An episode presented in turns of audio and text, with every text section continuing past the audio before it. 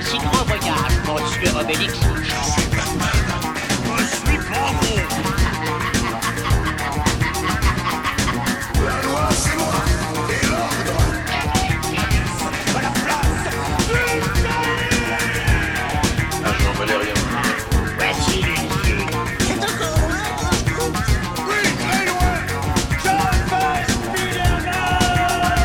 Bonjour et bienvenue à l'Atelier BD, le podcast 100% BD, comics et manga, enregistré comme d'habitude à la librairie Mo et compagnie de Carcassonne.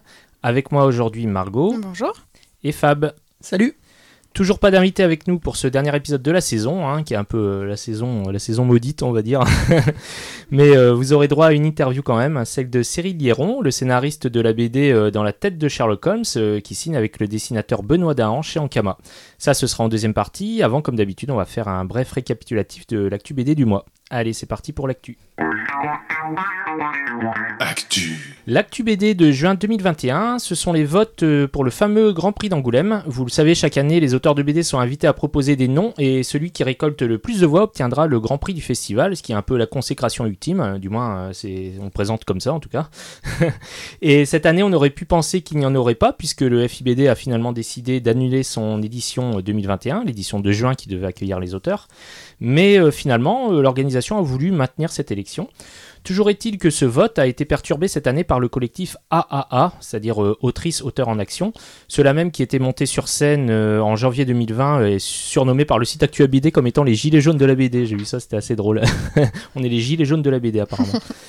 Alors, euh, qu'est-ce qu'ils ont fait de si terrible, me direz-vous Euh, bah, Ils ont tout simplement euh, appelé à mettre dans la liste des trois propositions le nom de Bruno Racine, le fameux rédacteur du rapport Racine qui préconisait des mesures de- en faveur des auteurs et que le gouvernement a décidé de- d'enterrer. hein. Pas, Bruno Racine, hein, le rapport. Alors évidemment ça a agacé le FIBD qui a décidé de ne pas retenir leur proposition car le règlement exige que celui qui est élu soit forcément auteur de BD, ce qui n'est pas le cas de Bruno Racine forcément. Il n'y a pas un dessinateur qui va faire une BD à propos du, du rapport Ah bah Donc oui ça, mais il faut, faut que ce soit Bruno Racine qui le fasse à la limite mais... euh, Mais il prend un pseudonyme. Euh, le collectif s'en doutait, euh, le but évidemment c'était d'attirer les pouvoirs publics sur le fait que les auteurs ne comptaient pas se laisser faire sans rien dire, mais le FIBD l'a semble-t-il pris pour lui, et lorsque les auteurs ont demandé à ce qu'il communique les chiffres de vote pour savoir combien de voix avait eu Bruno Racine, l'organisation a dit niet en déplorant que le collectif AAA s'en prenne au FIBD et que c'était pas très très gentil. Euh, C'est Franck Boudou, le président du, festival, qui... Enfin il a pas dit comme ça, mais bon je résume. Toujours est-il que les trois finalistes sont Pénélope Bagieux, Catherine Meurice et Chris Ware. Donc réponse le 23 juin pour savoir qui sera le regagnant. Euh, alors on enregistre, on ne sait pas encore, mais bon, euh, je pense que quand le podcast sera mis en ligne, euh, vous saurez le grand gagnant euh, de l'édition 2021 du Festival d'Angoulême. On verra. ouais, le Bruno Racine, c'est un peu le vote blanc, quoi, pas pris en compte. bah oui, c'est ça, c'est ça. Mais bon, euh, ça, aurait, ça aurait été sympa qu'il communique quand même parce que le, le, le FIBD a minimisé en disant que euh, c'était, il y avait un- une mineure, une partie mineure des votes qui était euh, pour Bruno Racine, mais bon, on- enfin, c'est- oui, enfin, ils auraient. Ils on n'a pas les bien chiffres. mentir, quoi, c'est oui, ça, oui. c'est ça. Bon. Mais je trouve ça dommage parce que euh, le FIBD maintenant ça devient presque, euh, tu vois, genre la parodie de la parodie, euh, ça fait que changer de, eh ben, de, de décideurs, pas de Mhm. décideurs, mais euh, le- les, les personnes qui sont euh, un décisionnaire des pôles, des différents pôles, Mmh. ils font que changer. Je crois que c'est la deuxième ou troisième fois que ça change. Oui, oui. Euh, depuis la dernière édition physique qu'il y a eu. Là, le moindre truc, euh, il passe pour euh, un petit peu la victime et tout.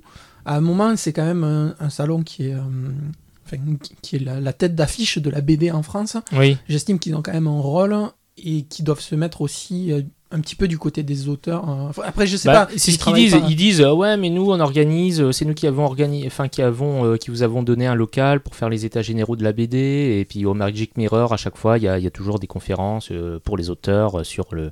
Bah, le qui statut, pousse tout l'enga- ça. l'engagement jusqu'au bout, quoi. Mais oui, c'est ça, c'est ça. Et puis le, comme l'a dit le collectif AAA, ils ont dit c'est pas dirigé envers le festival, c'est juste, euh, c'est juste parce que bah, c'est le festival et que c'est le seul moment où, euh, enfin, il est très médiatisé et donc c'est le seul moment où on, où on peut, on peut pas, on peut rien faire d'autre que de ça, que de profiter du festival pour faire parler de ça, Oui, mais parce un- qu'il y a, a aucun autre moment où on parle de BD. euh, C'est un peu facile de leur part de dire oui, on essaie de vous soutenir un peu. Par contre, à partir du moment où ça, Oui. ça, ça- ça devient plus grand, euh, enfin, s'ils soutiennent que pour l'image un peu engagée, et puis que dès qu'il faut, dès qu'il faut s'engager pleinement, ils reculent, enfin, autant laisser tomber, quoi. Ouais, ouais. Enfin, c'est, je trouve ça un peu hypocrite. Surtout, ils ont, ils ont l'impression que les s'en prennent au festival, alors que c'est pas non, du tout. On s'en prend au ils festival. utilisent c'est- on- l'image on y- médiatique. Voilà, c'est ça. Mais bon, ça, ils l'ont pas compris. On va maintenant parler du label 619 avec toi, Fab. Ben ouais, euh, c'est la petite nouvelle qui est arrivée euh, dans la semaine là. Donc euh, il y a quelques jours, quand vous écouterez ce podcast, c'est que euh, le, le label 619 rejoint euh, Rue de Sèvres et donc euh, l'école des loisirs. Mhm. Donc qu'est-ce que ça change en soi? Pas grand chose, parce qu'au final, euh, tous les titres qui sont édités chez Ankama resteront édités chez Ankama. Leur prochaine sortie jusqu'à 2022, si je dis pas de bêtises, reste chez Ankama, parce que des accords ont probablement été signés, donc euh, c'est les engagements. Et euh, par contre, ça va faire. enfin, ça fait suite à la démarche que le label avait entamée en 2019 de leur indépendance, Mhm. enfin d'annoncer l'indépendance du studio Oui, oui. en tant que en tant que tel. Et là, ça change juste de partenaire de diffusion, d'édition. Ils vont garder leur indépendance pour leurs titres, etc. Le label reste composé des mêmes personnes. Donc ça, c'est bien parce que ça change pas et qu'on aura toujours droit à du Mathieu Bablé, à du Guillaume Saint-Gelin, du Run, euh, du Flora Maudou, euh, pour euh, les quatre têtes euh, pensantes du Mhm. label. Par contre, c'est intéressant de les voir arriver euh, chez Rue de Sèvres parce que justement, ça va apporter un nouveau public à leur, euh, à leur gamme. Et en termes de qualité, ça colle quand même pas mal, je trouve, à ce que Rue de Sèvres fait. Alors, rue de Sèvres, ouais, mais l'école des loisirs. Oui, mais c'est parce que c'est la même maison. oui, voilà, oui. oui. Ouais, c'est, bah c'est, enfin, après, euh, en, en- soi, je trouve que euh, Rue de Sèvres et le label 119 sont totalement opposés, parce qu'on regarde le Rue de Sèvres, Oui, ils font eh que ouais, de la ça. jeunesse, etc. C'est ça, c'est ça. Par contre, ça leur amène un nouveau, un nouveau public et rien ne. Alors là, euh, c'est des suppositions que moi je fais, mais euh, on a très bien vu euh, des auteurs comme Souria ou autres qui sont passés par les Doggy Bags, par le label.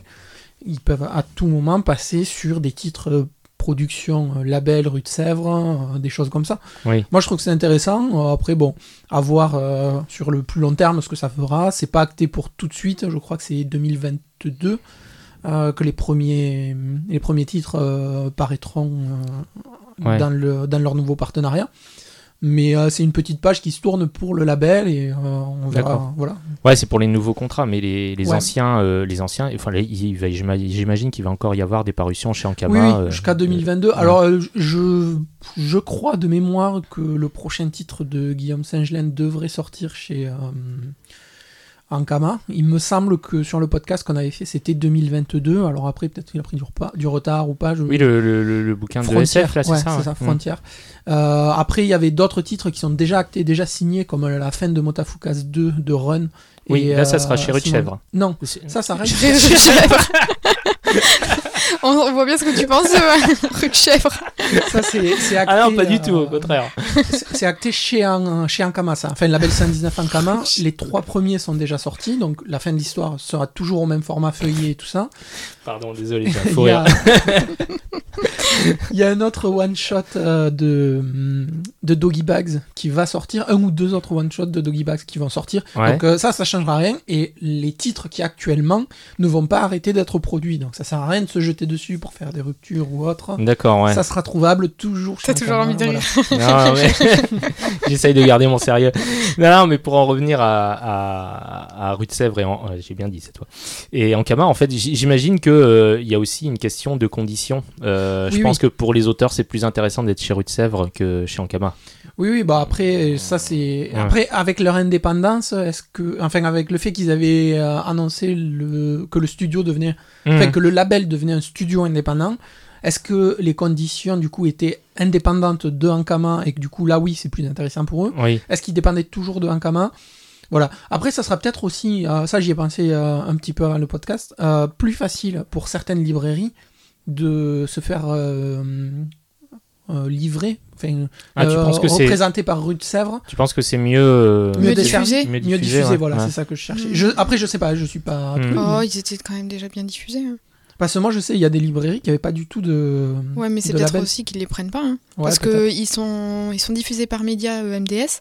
Et on est aussi, enfin en tout cas, on, on est aussi autant visité en, en BD par MDS que par euh, École des loisirs Rue de Sèvres. Après, c'est Rue de Sèvres ont un plus petit catalogue, donc c'est plus facile entre guillemets de prendre euh, presque tous leurs titres que Média qui a un catalogue gigantesque quoi. Ouais, ouais. Donc euh, quand tu fais Média et que si t'as pas le public pour l'indépendant comme le label, bah ouais peut-être t'as des librairies qui le prennent moins, mais Mais en termes de diffusion, je pense que moi, en tout cas, euh, enfin, je trouve que c'est équivalent. Mais par contre, en termes de représentation, effectivement, euh, moi, je trouve que Rutep, c'est une maison d'édition qui fait des trucs de qualité. Mhm. Euh, J'aime beaucoup leurs titres, même si oui, il y en a beaucoup axés jeunesse.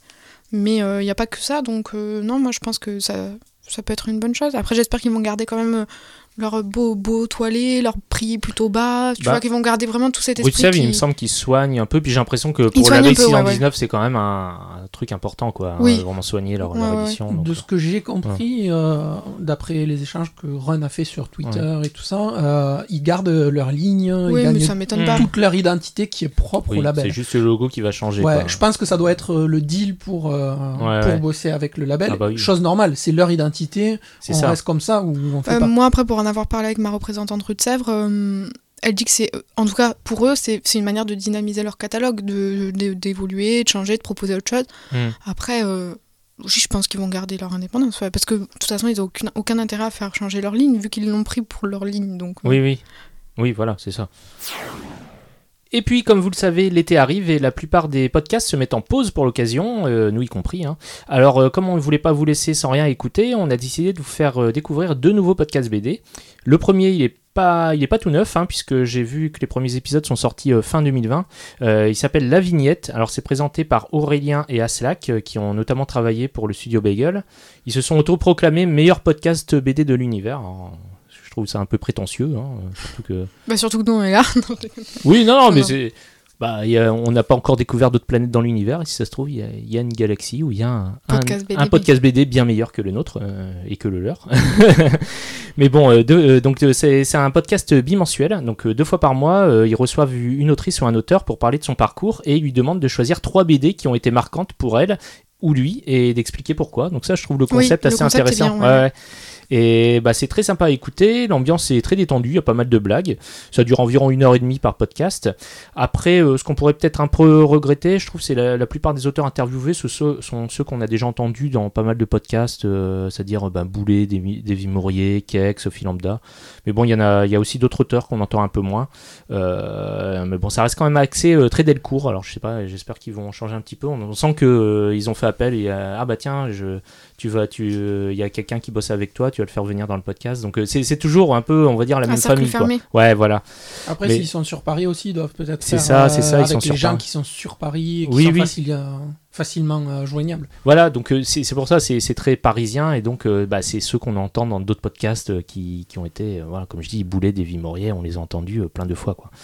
Mais bon, c'est toujours sympa, ils sont toujours intéressants à écouter, hein, mais voilà. Moi, je, trouve, j'aime bien quand il y a des gens qu'on n'a pas forcément l'habitude d'entendre dans des podcasts qui, qui racontent un petit peu comment ils ont fait plutôt que d'entendre toujours les mêmes, euh, les mêmes personnes et les mêmes histoires.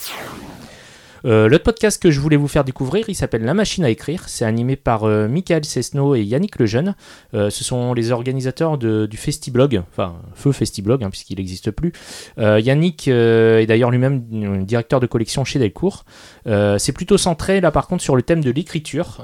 Les deux premiers numéros, on, ben, on retrouve, en fait c'est les mêmes invités sur deux numéros. Donc là, euh, on- dans les deux premiers, on retrouve Arthur de Pince, euh, le créateur de Zombilenium, et Léonie de Ruder, qui est romancière et scénariste pour des séries animées, Miraculous, Lastman, euh, enfin elle, a fait, elle a fait pas mal de choses. Chacun parle de ses techniques pour écrire une histoire, et ben, moi je trouve c'est super intéressant. Parce que ben, quand, on, quand on écrit des histoires et tout, c'est bien de voir le, le processus de chacun. Mm.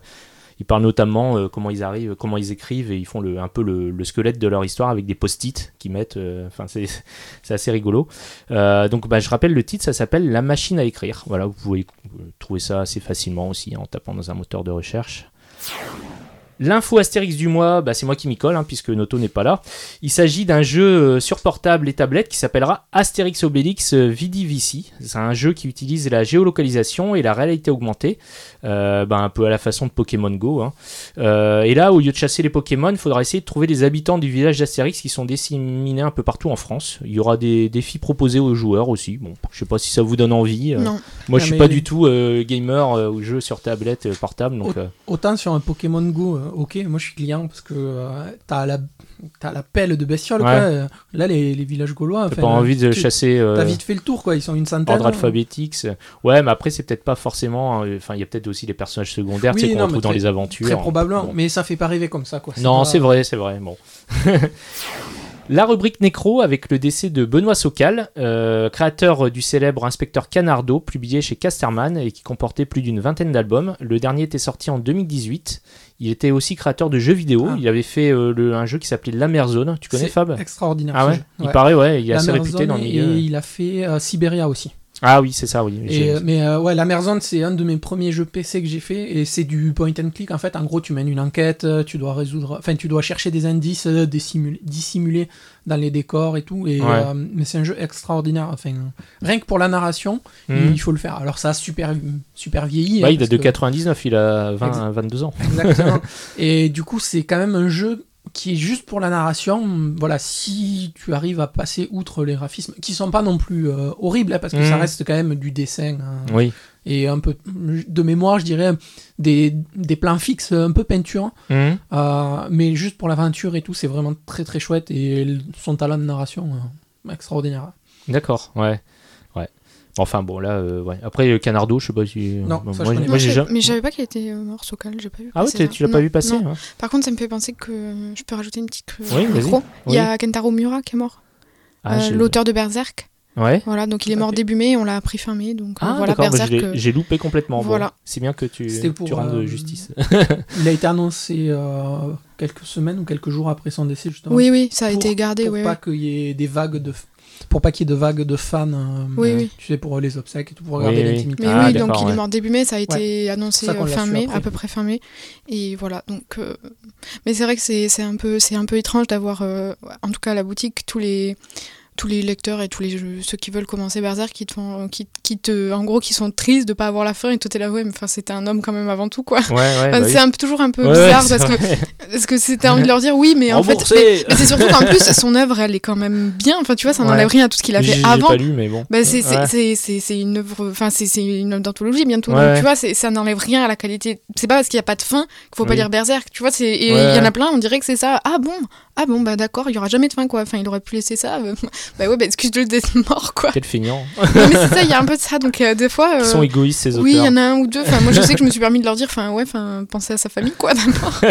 Bah, en plus, c'est- c'est pas tellement euh, une œuvre sans fin au final, parce que Non, euh, oui, en de, plus, de tout ce qui a, a au final suité, parce que de toute façon maintenant on le sait, les scans existent, etc. Hmm. Et apparemment, le dernier chapitre, alors moi je lis pas la série Berserk. donc non, mais le pas. tome 40 était déjà, euh, comment dire, pas con- pas conclusif du oui, tout, en mais fait, ça, il avait- il y ça avait un fermait truc- un arc. Oui, ça voilà. fermait un arc et ça Oui. laisse une fin, ça laisse un semblant de fin ouverte parce que c'est la conclusion d'un arc avec l'ouverture d'un autre, mais tu peux t'arrêter là. Ah, d'accord. Donc ça fait Ouais. une sorte de conclusion. Oui, ouais, ça va alors. Donc c'est pas, euh, c'est pas ça se genre termine en pas sur un ça- cliffhanger. et, Non, euh, puis même ça serait fini sur un cliffhanger, c'était peut-être l'occasion aussi de dire à quelqu'un est-ce que euh, tu peux inventer la suite? Enfin, tu vois, il y a toujours des Oui, trucs, oui, Ouais, oui. je- pas je- obligé de Je suis pas sûr qu'au Japon. euh, que ce soit faisable. Ouais, je suis pas certain que ça soit dans les mœurs d'un Ouais. auteur de reprendre une œuvre, surtout une œuvre comme Berserk, Ouais. qui a une communauté de fans et tout. C'est son histoire, c'est son aventure. Non, moi, je suis je pas trouve- certain que quelqu'un se dise Ouais, bah allez, euh, moi j'ai Mais moi, je trouve, que, je trouve quand même que c'est bizarre de dire qu'on va pas lire une œuvre parce qu'il n'y a pas de fin. Enfin, Mais si si tu voyais le nombre de Berserk qui se revend parce Mm. qu'il y aura pas de fin, moi je trouve ça débile. bah ouais. On va passer maintenant aux adaptations. euh, les adaptations, donc avec euh, tout d'abord l'annulation de la saison 2 de Jupiter's Legacy, tirée Quelle du surprise. comic book de Mark Millar. Euh, il faut dire que la, la saison 1 n'a pas eu de bonne critique. Je sais pas si. Ouais, Fab, Non, mais t'étais- enfin, tu t'en doutais? Mais clairement, oui, euh, c'est euh, effets spéciaux FX 2000 quoi. Ouais, moi j'ai vu horrible. la bande-annonce, c'est fa- c'est effectivement, ça faisait très. euh, très digital, très, enfin, ça faisait très moche. hein. le premier Ouais. épisode, je enfin, j'ai même pas tenu 20 minutes. Ça m'a fait penser à la bande-annonce de X-Men Apocalypse. Moi, j'avais pas été voir X-Men Apocalypse parce que je trouvais, je trouvais ça laid euh, visuellement. Là. Ouais. Donc, euh, Là, c'est, enfin, moi, j'ai regardé les 20 premières minutes, y a rien, enfin, les acteurs ils sont là, mais t'as Mm. l'impression qu'ils ont pas envie d'être là. ouais. Celui qui a pas vu le, la série, hein, lisez le comics, il y a deux tomes. hein, Et Oui, c'est ce que tu disais, ouais, le comics Ouais. est mieux. Bon. Et euh, ouais, donc pas de saison 2, mais un spin-off quand même, hein, qui a été annoncé par Netflix et qui s'intitulera Super Crooks, tiré du comics Le Casse par euh, le même Mark Millar, qui est sorti en 2012. Alors ce sera une histoire de braquage centrée sur les super méchants, euh, une histoire avec un ton un peu décalé, contrairement à Jupiter's Legacy, qui se voulait très sérieux. Ouais, ce que tu disais, c'est qu'il y a le Millarverse, euh, Ah et bah que là, apparemment les, les, les, les trucs, toutes les œuvres sont reliées, donc... euh, donc là, là, là, là, ça va être du Millarverse, quoi. Là, là, je sens le truc euh, où ils vont aller taper un petit peu dans le, dans le côté euh, The Boys un petit Mm. peu trashouille avec des Voilà. méchants, Avec un, petit peu d'humour, un peu ouais, d'humour ouais. noir, Ouais, du machin. Je le vois un petit peu comme ça. Après, moi, euh, c'est pas un univers qui m'intéresse. Euh, Mark Millar, chacun en pense ce qu'il veut. Moi, je pense qu'il est bon à faire des scripts pour, enfin, des pitchs de séries télé qui met en couleur parce qu'il sait bien s'entourer et qu'il a des bons dessinateurs, des bons contacts. Mais sur sa production, il n'y a pas beaucoup de titres récents qui valent le coup, vraiment. Ah ouais, d'accord. C'est- dommage parce que en ayant le deal avec Netflix, si tu forces un petit peu, ben ouais, au lieu de faire 10 séries, t'en fais qu'une, Hmm. mais tu y mets tout ce qu'il faut pour que ça soit un bon succès, ou à la limite, tu joues le cross-média. Tu, Oui. tu fais une série qui jongle entre eh ben, la série télé, qui apporte un peu plus dans le comics, tu entre Ah oui, ouais. tu, en- tu entrecoupes les deux. Et, euh, et je trouve que tu peux faire un bon truc avec euh, tout ce qu'on a aujourd'hui, ça peut le faire. Mais là, c'est pas le cas. Moi, on verra bien, mais pas convaincu. Et puis, si vous aimez les Tortues Ninja, euh, Ça, c'est cool. on sait rien, hein, en vrai. Sachez qu'un nouveau film est sur les rails et si vous, euh, si vous n'avez pas aimé les films de Michael Bay, bonne nouvelle puisque ce ne sera pas lui qui s'en occupera, mais Seth Rogen, euh, le producteur notamment de la série The Boys, on en parlait. Tout à fait. Il s'agira cette fois d'un film d'animation entière- entièrement réalisé en CGI et qui devrait sortir en salle le 11 août euh, 2023, ça laisse du temps. Bon après, euh, faut voir euh, ce que ça donne visuellement quoi, parce que... Il y a un petit teasing qui a Ouais. été posté ben, par le Twitter de Seth Rogen, justement, Ouais. avec une page, euh, une feuille blanche qui annonce euh, un petit peu le titre, Ouais. des notes, un petit peu euh, griffonné, avec des petits dessins, des machins. Je trouve ça cool, il doit y avoir quelques infos glissées dedans, mais c'est comme tout, c'est euh, il balance tout ça, Ouais. qu'est-ce qui est vrai, qu'est-ce qui est pas vrai. Il y a la date. Ça, c'est quelque chose qu'on sait. Il y a la date dessus, c'est assez cool. Seth Rogen a quand même une bonne réputation par Mhm. rapport à ce qu'il fait. Je suis assez confiant. Euh, y a, dans, le, dans le même style de film d'animation, il y avait euh, le film des Tortues Ninja de 2007 ou 2009, qui est dispo sur Netflix, justement Ah oui entièrement en animation. Certes, c'est de l'animation de 2007-2009 à peu près, mais ça reste qualitatif. Il y a des bonnes idées, il y a un bon truc. Animation 3D ou... CGI, euh, ouais, ah ouais, complètement. CGI, ouais, d'accord. Un petit peu à- dans l'esprit de la série de Nickelodeon de 2012. D'accord. Et pareil, qui est très sympa. euh, voilà. Donc à surveiller, moi je suis, je suis assez confiant et j'ai un peu hâte que ça arrive. parce que ça fait longtemps qu'on n'a pas vu les tortues, les vraies tortues à l'écran. Ouais. ouais. Euh, donc euh, ouais, moi je suis, je suis chaud. Euh, enfin, pour finir les adaptations, si vous avez Netflix, vous avez peut-être vu les premiers épisodes de Sweet Tooth. Alors, je Ah sais pas non, Sweet Tooth. Sweet euh, House. Sweet Non, House, je sais pas. Ouais, Tous. Comment on dit Tous. Tous. Sweet Tooth. Qui est une Tous adaptation d'un comics de Jeff Lemire et produit par euh, Robert Downey Jr. et son épouse. C'est un série post-apo où, suite à une pandémie mondiale, des enfants naissent avec des caractéristiques animales. Euh, c'est le cas de Gus, petit garçon de 10 ans, mi-homme, mi-cerf, qui vit reclus dans la forêt avec son père pour échapper au monde. Je sais pas si vous avez eu l'occasion d'en voir un bout. Euh, je regardais le premier. Ouais, moi, j'ai, moi, j'ai regardé la moitié du premier, j'ai pas, j'ai envie fini. de euh. mettre des tartes à Gus, mais toutes les deux secondes j'ai envie Ah ouais, de le vrai claquer. Il m'insupporte au plus haut point. C'est, il- en fait, il est, je crois que c'est sa tête et son air de benet là qui me. Mais après. Après, euh, c'est un petit garçon, bon, c'est pas. Oui, oui, mais euh, Peut-être que les gens avaient envie de te foutre des claques quand t'étais petit. Bah, bah, J'espère, hein. J'ai- j'y travaillais. Mais en vrai, euh, en, en vrai, je sais pas, je, enfin, j'ai vu que euh, le premier épisode, euh, je regardais ça rapidement. Ouais. Par contre, de tous les retours que j'en ai, euh, de gens qui ont déjà fini la série, hein, parce qu'il y en a, c'est des fous furieux des, des séries, on est assez loin du, du comics. Il paraît que c'est très gentil par rapport au comics, Ouais. c'est, limite un conte de fées, alors que le comics est beaucoup plus. Ouais, beaucoup plus sombre. sombre. ouais. Mais le comics a un truc qui est difficile, c'est que c'est Jeff Lemire qui dessine. Et il a un coup de crayon qui est assez particulier. Alors, on en Ouais. avait parlé, on avait parlé un petit peu de Matt Kind Mm. euh, sur euh, Mind MGMT où c'était assez carré. Oui, et, oui. et ben, Jeff Lemire c'est pareil et je trouve que ça tâtonne encore plus que Mm. que Matt Kind. Alors, il n'est pas dessinateur euh, non plus, c'est pas sa vocation première. hein. Il fait tout le bouquin. C'est un style, hein. il y en a qui adorent, il y en a c'est. Je trouve qu'il n'y a pas de, de juste milieu. c'est comme tout, hein, tu aimes ou tu aimes pas. Moi, j'ai jamais réussi à, à lire ça. Et j'en ai envie, hein, pourtant. J'ai les tomes à la maison et tout. Et, Ouais. et j'y arrive pas. Donc peut-être que le fait de voir la série, je vais pousser peut-être un ou deux épisodes de plus. Si elle me convainc pas, j'irai peut-être plus facilement vers le comics. Du fait que la série me plaise pas, je me forcerai à me lancer dans le. Mm. Non, moi j'adore Ouais. le dessin de Jeff Lemire. J'adore. Sur Royal City, sur Sweet Ouais, House, mais sur Sweet Tooth, moi j'ai eu du mal. Ah, moi j'adore. J'adore. Et c'est vrai que par contre, moi j'ai eu les trois tomes et j'ai j'ai adoré. Mais par contre, c'est vrai que c'est méga sombre. Donc je j'ai pas encore regardé la série. Mais s'ils Mm. en ont fait un truc conte de fait, ça va pas me plaire. hein. Ouais, c'est pas trop conte de fait sur le premier épisode, mais. euh, Oui, parce que ça parle quand même d'une pandémie et tout, euh, tu vois des gens qui meurent, bon, c'est pas, c'est pas si, euh, si gentil que ça, hein, mais Mm. bon. Mais il n'y a pas ce sentiment de menace hein, que tout le monde te parle du, du comics. Tu sais, il y a une aura un petit peu de, de menace vraiment autour Mhm. du titre. Là, je l'ai pas trop ressenti pour le moment. Bon, on verra bien hein, si je pousse un peu. Ok, bah c'est déjà fini pour l'actu, euh, actu courte hein, ce mois-ci. On va passer maintenant à l'interview. Interview.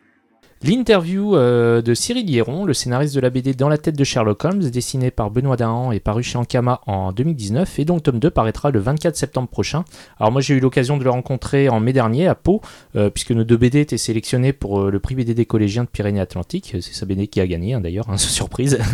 donc j'en ai profité pour faire, le faire parler dans le micro du podcast, on écoute ça tout de suite. Salut Cyril Bonjour.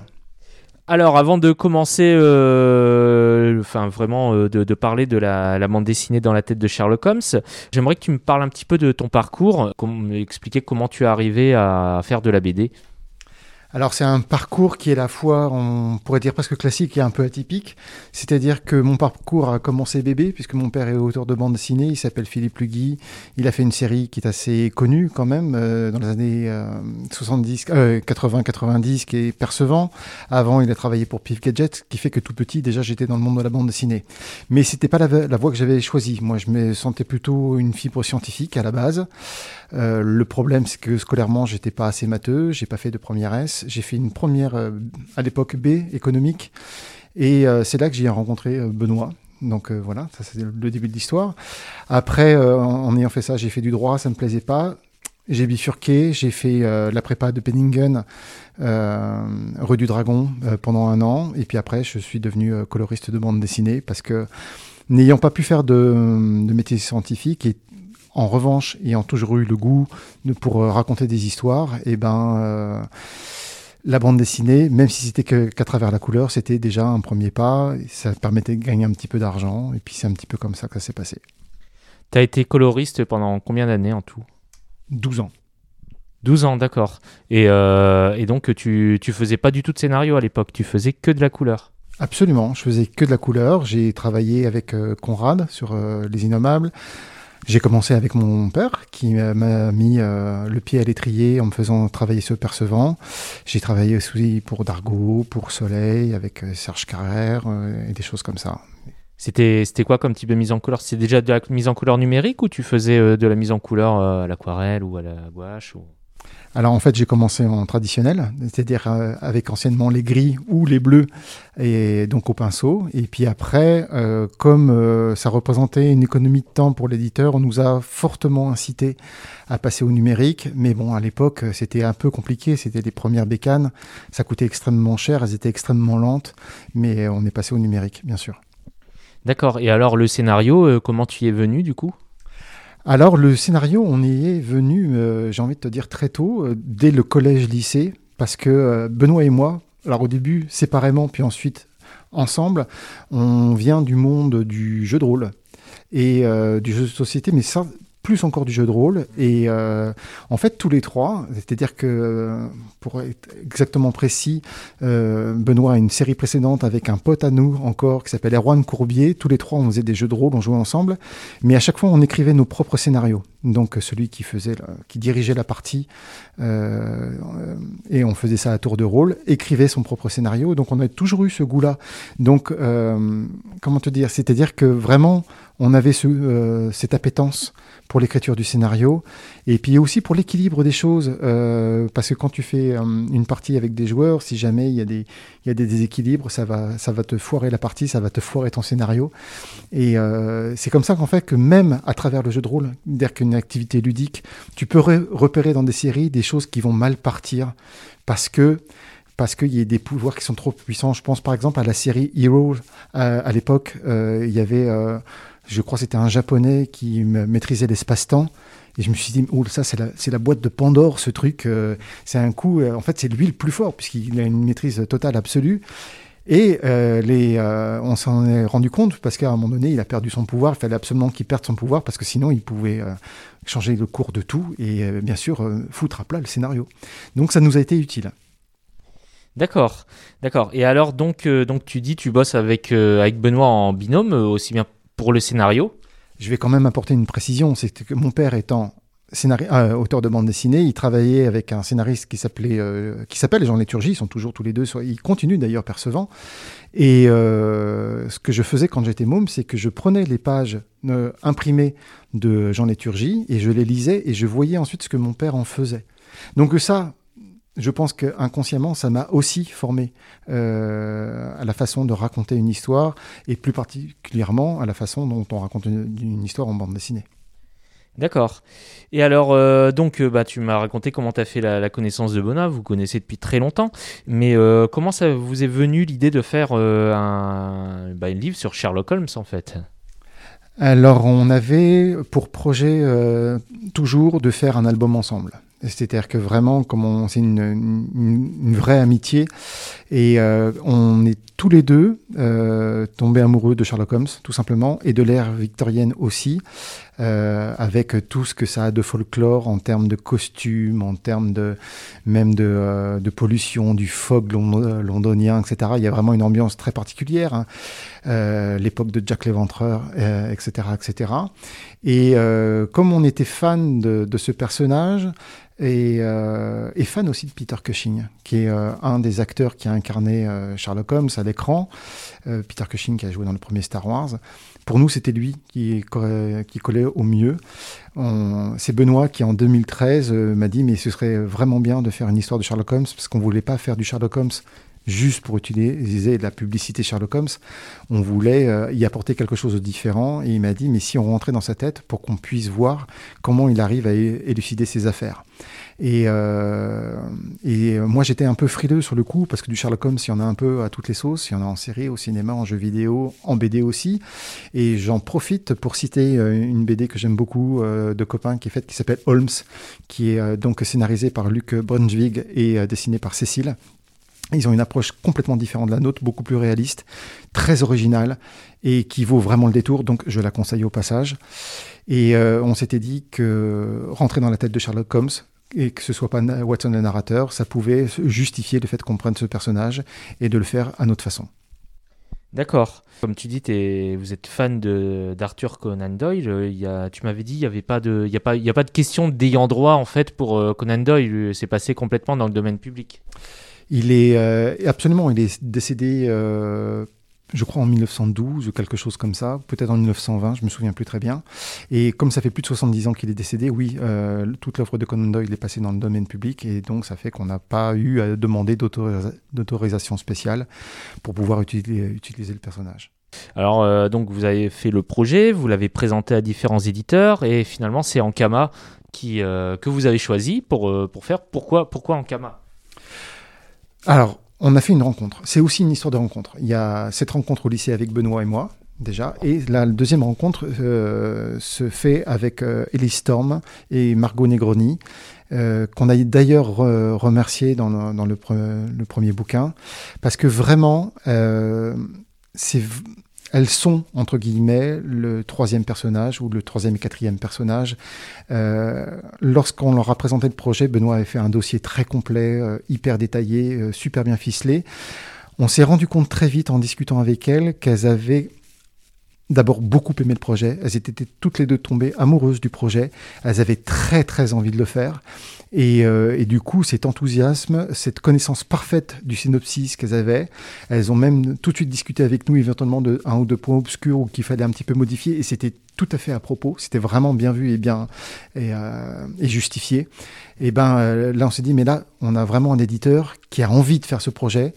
Et, euh, et, en, et en plus, elles l'ont porté de la meilleure façon qui soit. Donc, euh, Ankama a, a vraiment été un bon choix pour nous. C'est euh, aussi une histoire de rencontre. Et, et pour le coup, euh, on entend souvent des histoires de de- d'auteurs qui sont un peu des fois déçus de, leur, de leurs éditeurs. Et ben là, pas du tout. Non, vraiment, c'est une, une rencontre, je pense, assez rare. Et on en est vraiment, vraiment content. Oui, vous vous êtes fait confiance. Disons que euh, vous avez senti qu'il y avait un coup de cœur et que la BD allait être défendue euh, une fois qu'elle était sortie, qu'il n'allait pas avoir d'en- d'entourloupe ou de, manque de promo de la part de, bah, de l'éditeur. Dans l'absolu, on n'est jamais sûr de rien, mais en tout cas, on avait un premier contact qui, était euh, hyper valorisant et qui nous donnait du coup envie de, faire ce projet avec elle ou avec Ankama. Mais oui, on avait vu comment ça s'était passé, passé et c'est presque, d'une certaine façon, elle connaissait- mieux le synopsis que nous, parce que nous, on l'avait fait depuis un petit moment déjà, et elle le connaissait sur le bout des doigts. Donc, euh, ça trahit pas ça. Il y a, on peut pas euh, simuler ça. En tout cas, je ne pense pas. Et oui, euh, c'est une, une histoire de confiance. Et d'ailleurs, depuis, on n'a absolument pas été déçus. On est très très bien traité chez Ankama. La BD est très très bien traitée. Ils ont fait un travail de promotion. euh, euh, je crois qu'elles elles sont allées au maximum de leurs possibilités. Donc, on ne peut que les remercier. Oui, puis il y a un beau travail, euh, notamment sur la couverture, euh, qui, est assez, assez fou avec euh, bah, cet effet de, de couverture percée avec la silhouette de la tête de Sherlock Holmes. Ça, c'est quand même assez fou. J'imagine que ça a dû être assez coûteux à faire. Alors, on n'est pas dans le secret de fabrication.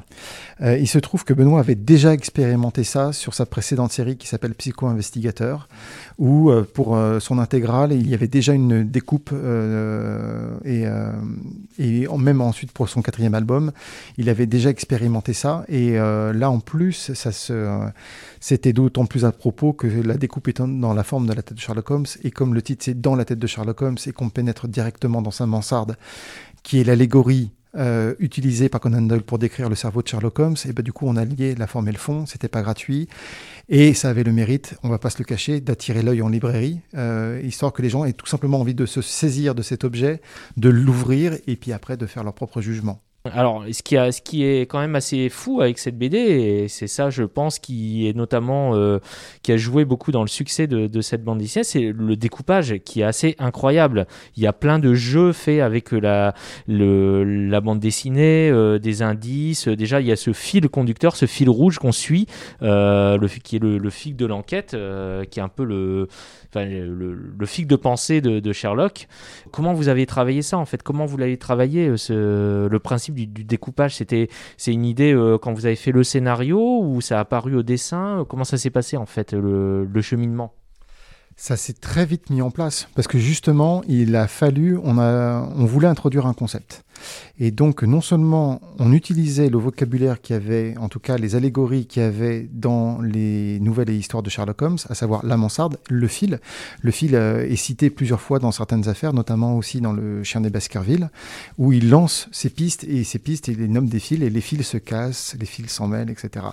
Et nous, on s'était dit que c'était rigolo d'utiliser ce fil non seulement pour y raccrocher les indices, puisqu'on est vraiment dans la mécanique de Holmes, et aussi pour euh, donner un sens de lecture, parce que comme justement, comme tu le disais, il y a un découpage tout à fait particulier qui est lié à la créativité de Benoît, qui va toujours utiliser le contexte de, de ce qui se passe dans la page pour pouvoir euh, élaborer sa mise en page.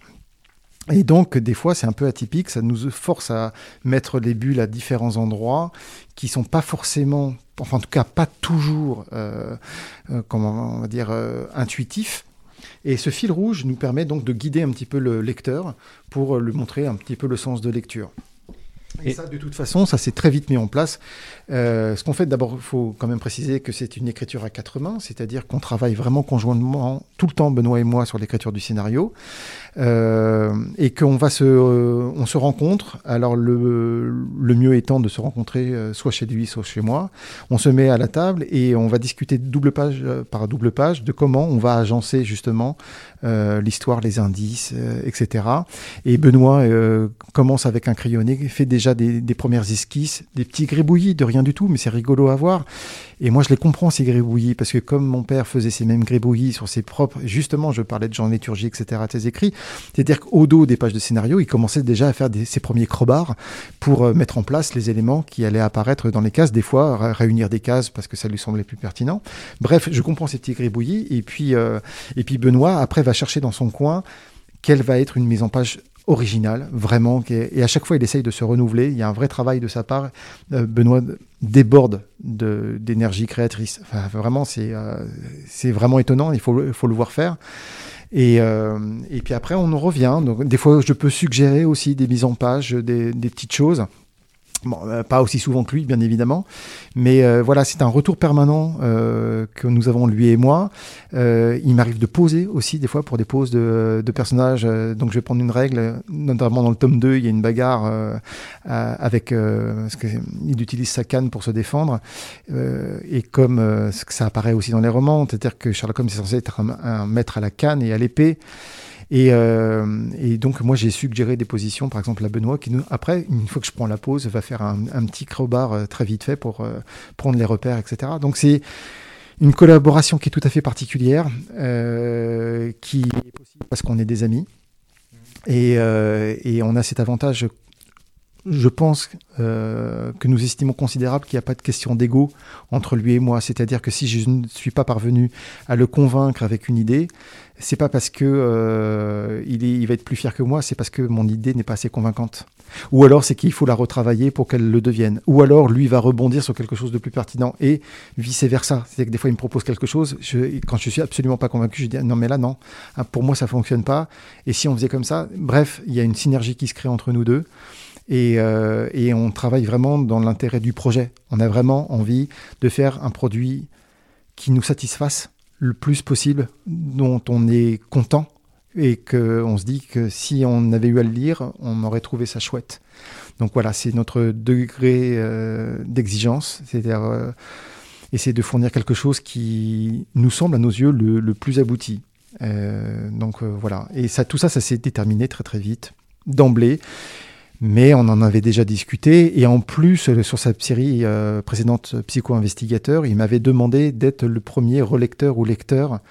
euh, parce qu'il a confiance en moi, parce que euh, voilà, et euh, euh, de savoir si c'était, euh, si ça marchait bien, si c'était sympa, si ça fonctionnait bien. Il me demandait aussi mon avis sur le dessin, euh, parce que euh, voilà, euh, grâce à l'œil, aux planches de mon père, euh, j'ai un œil assez juste sur le dessin.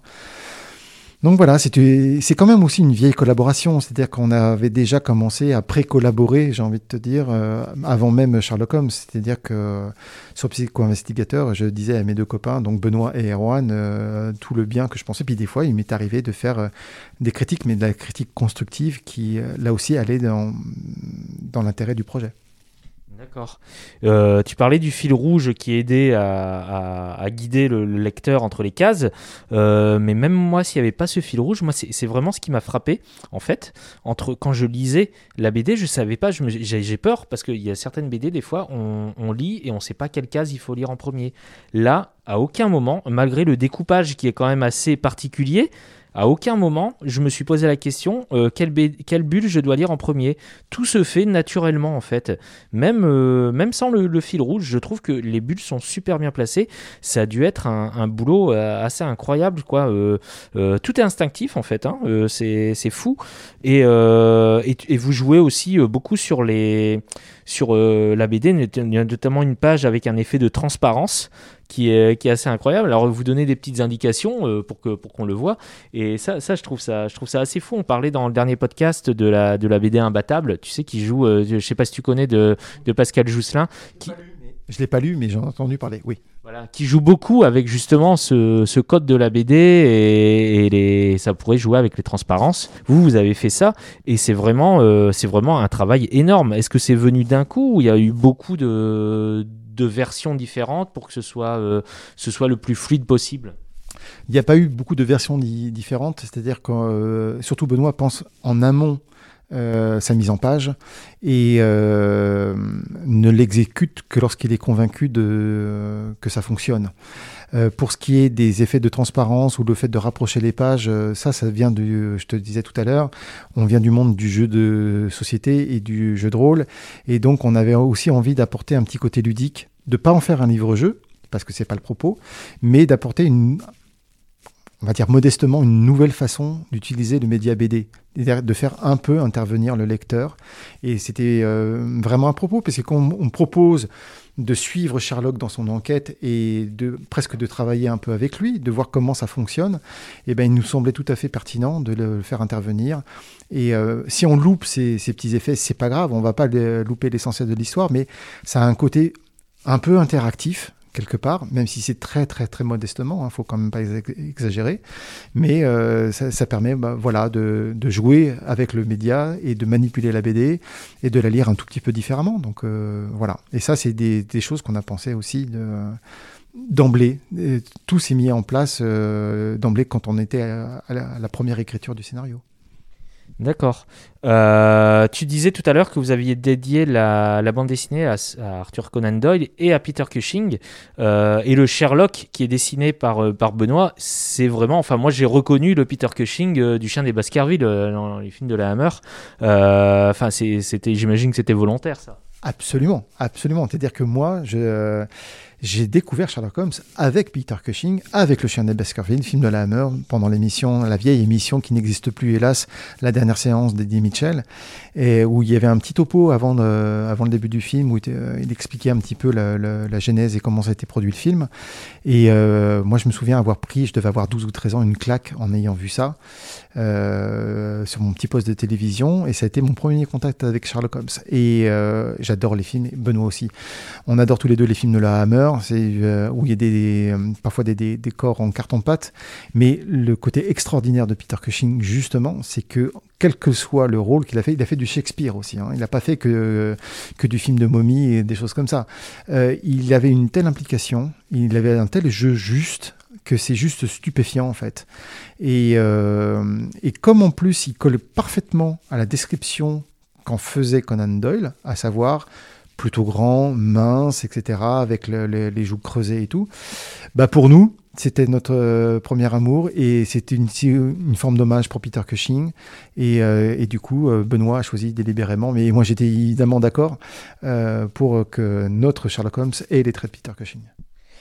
Et euh, j'ai vu euh, qu'à la fin, il y a le logo du CNL, du Centre national du livre. Vous avez touché une bourse en fait Comment ça s'est. euh, Qu'est-ce qui s'est passé en fait? Vous avez touché une bourse du CNL Alors, Benoît a touché une bourse pour le tome 1. Et moi, je viens de toucher une bourse pour le tome 2. Donc oui, absolument, le CNL nous aide, puisque les... euh, D'ailleurs, le, ça c'est le, le- le côté un peu difficile du métier, tu le connais très bien, de- des avances sur droit. Des fois, les éditeurs ne sont pas en mesure de verser une somme euh, véritablement conséquente, surtout pour un premier bouquin d'une nouvelle série où on ne sait pas ce que ça va donner.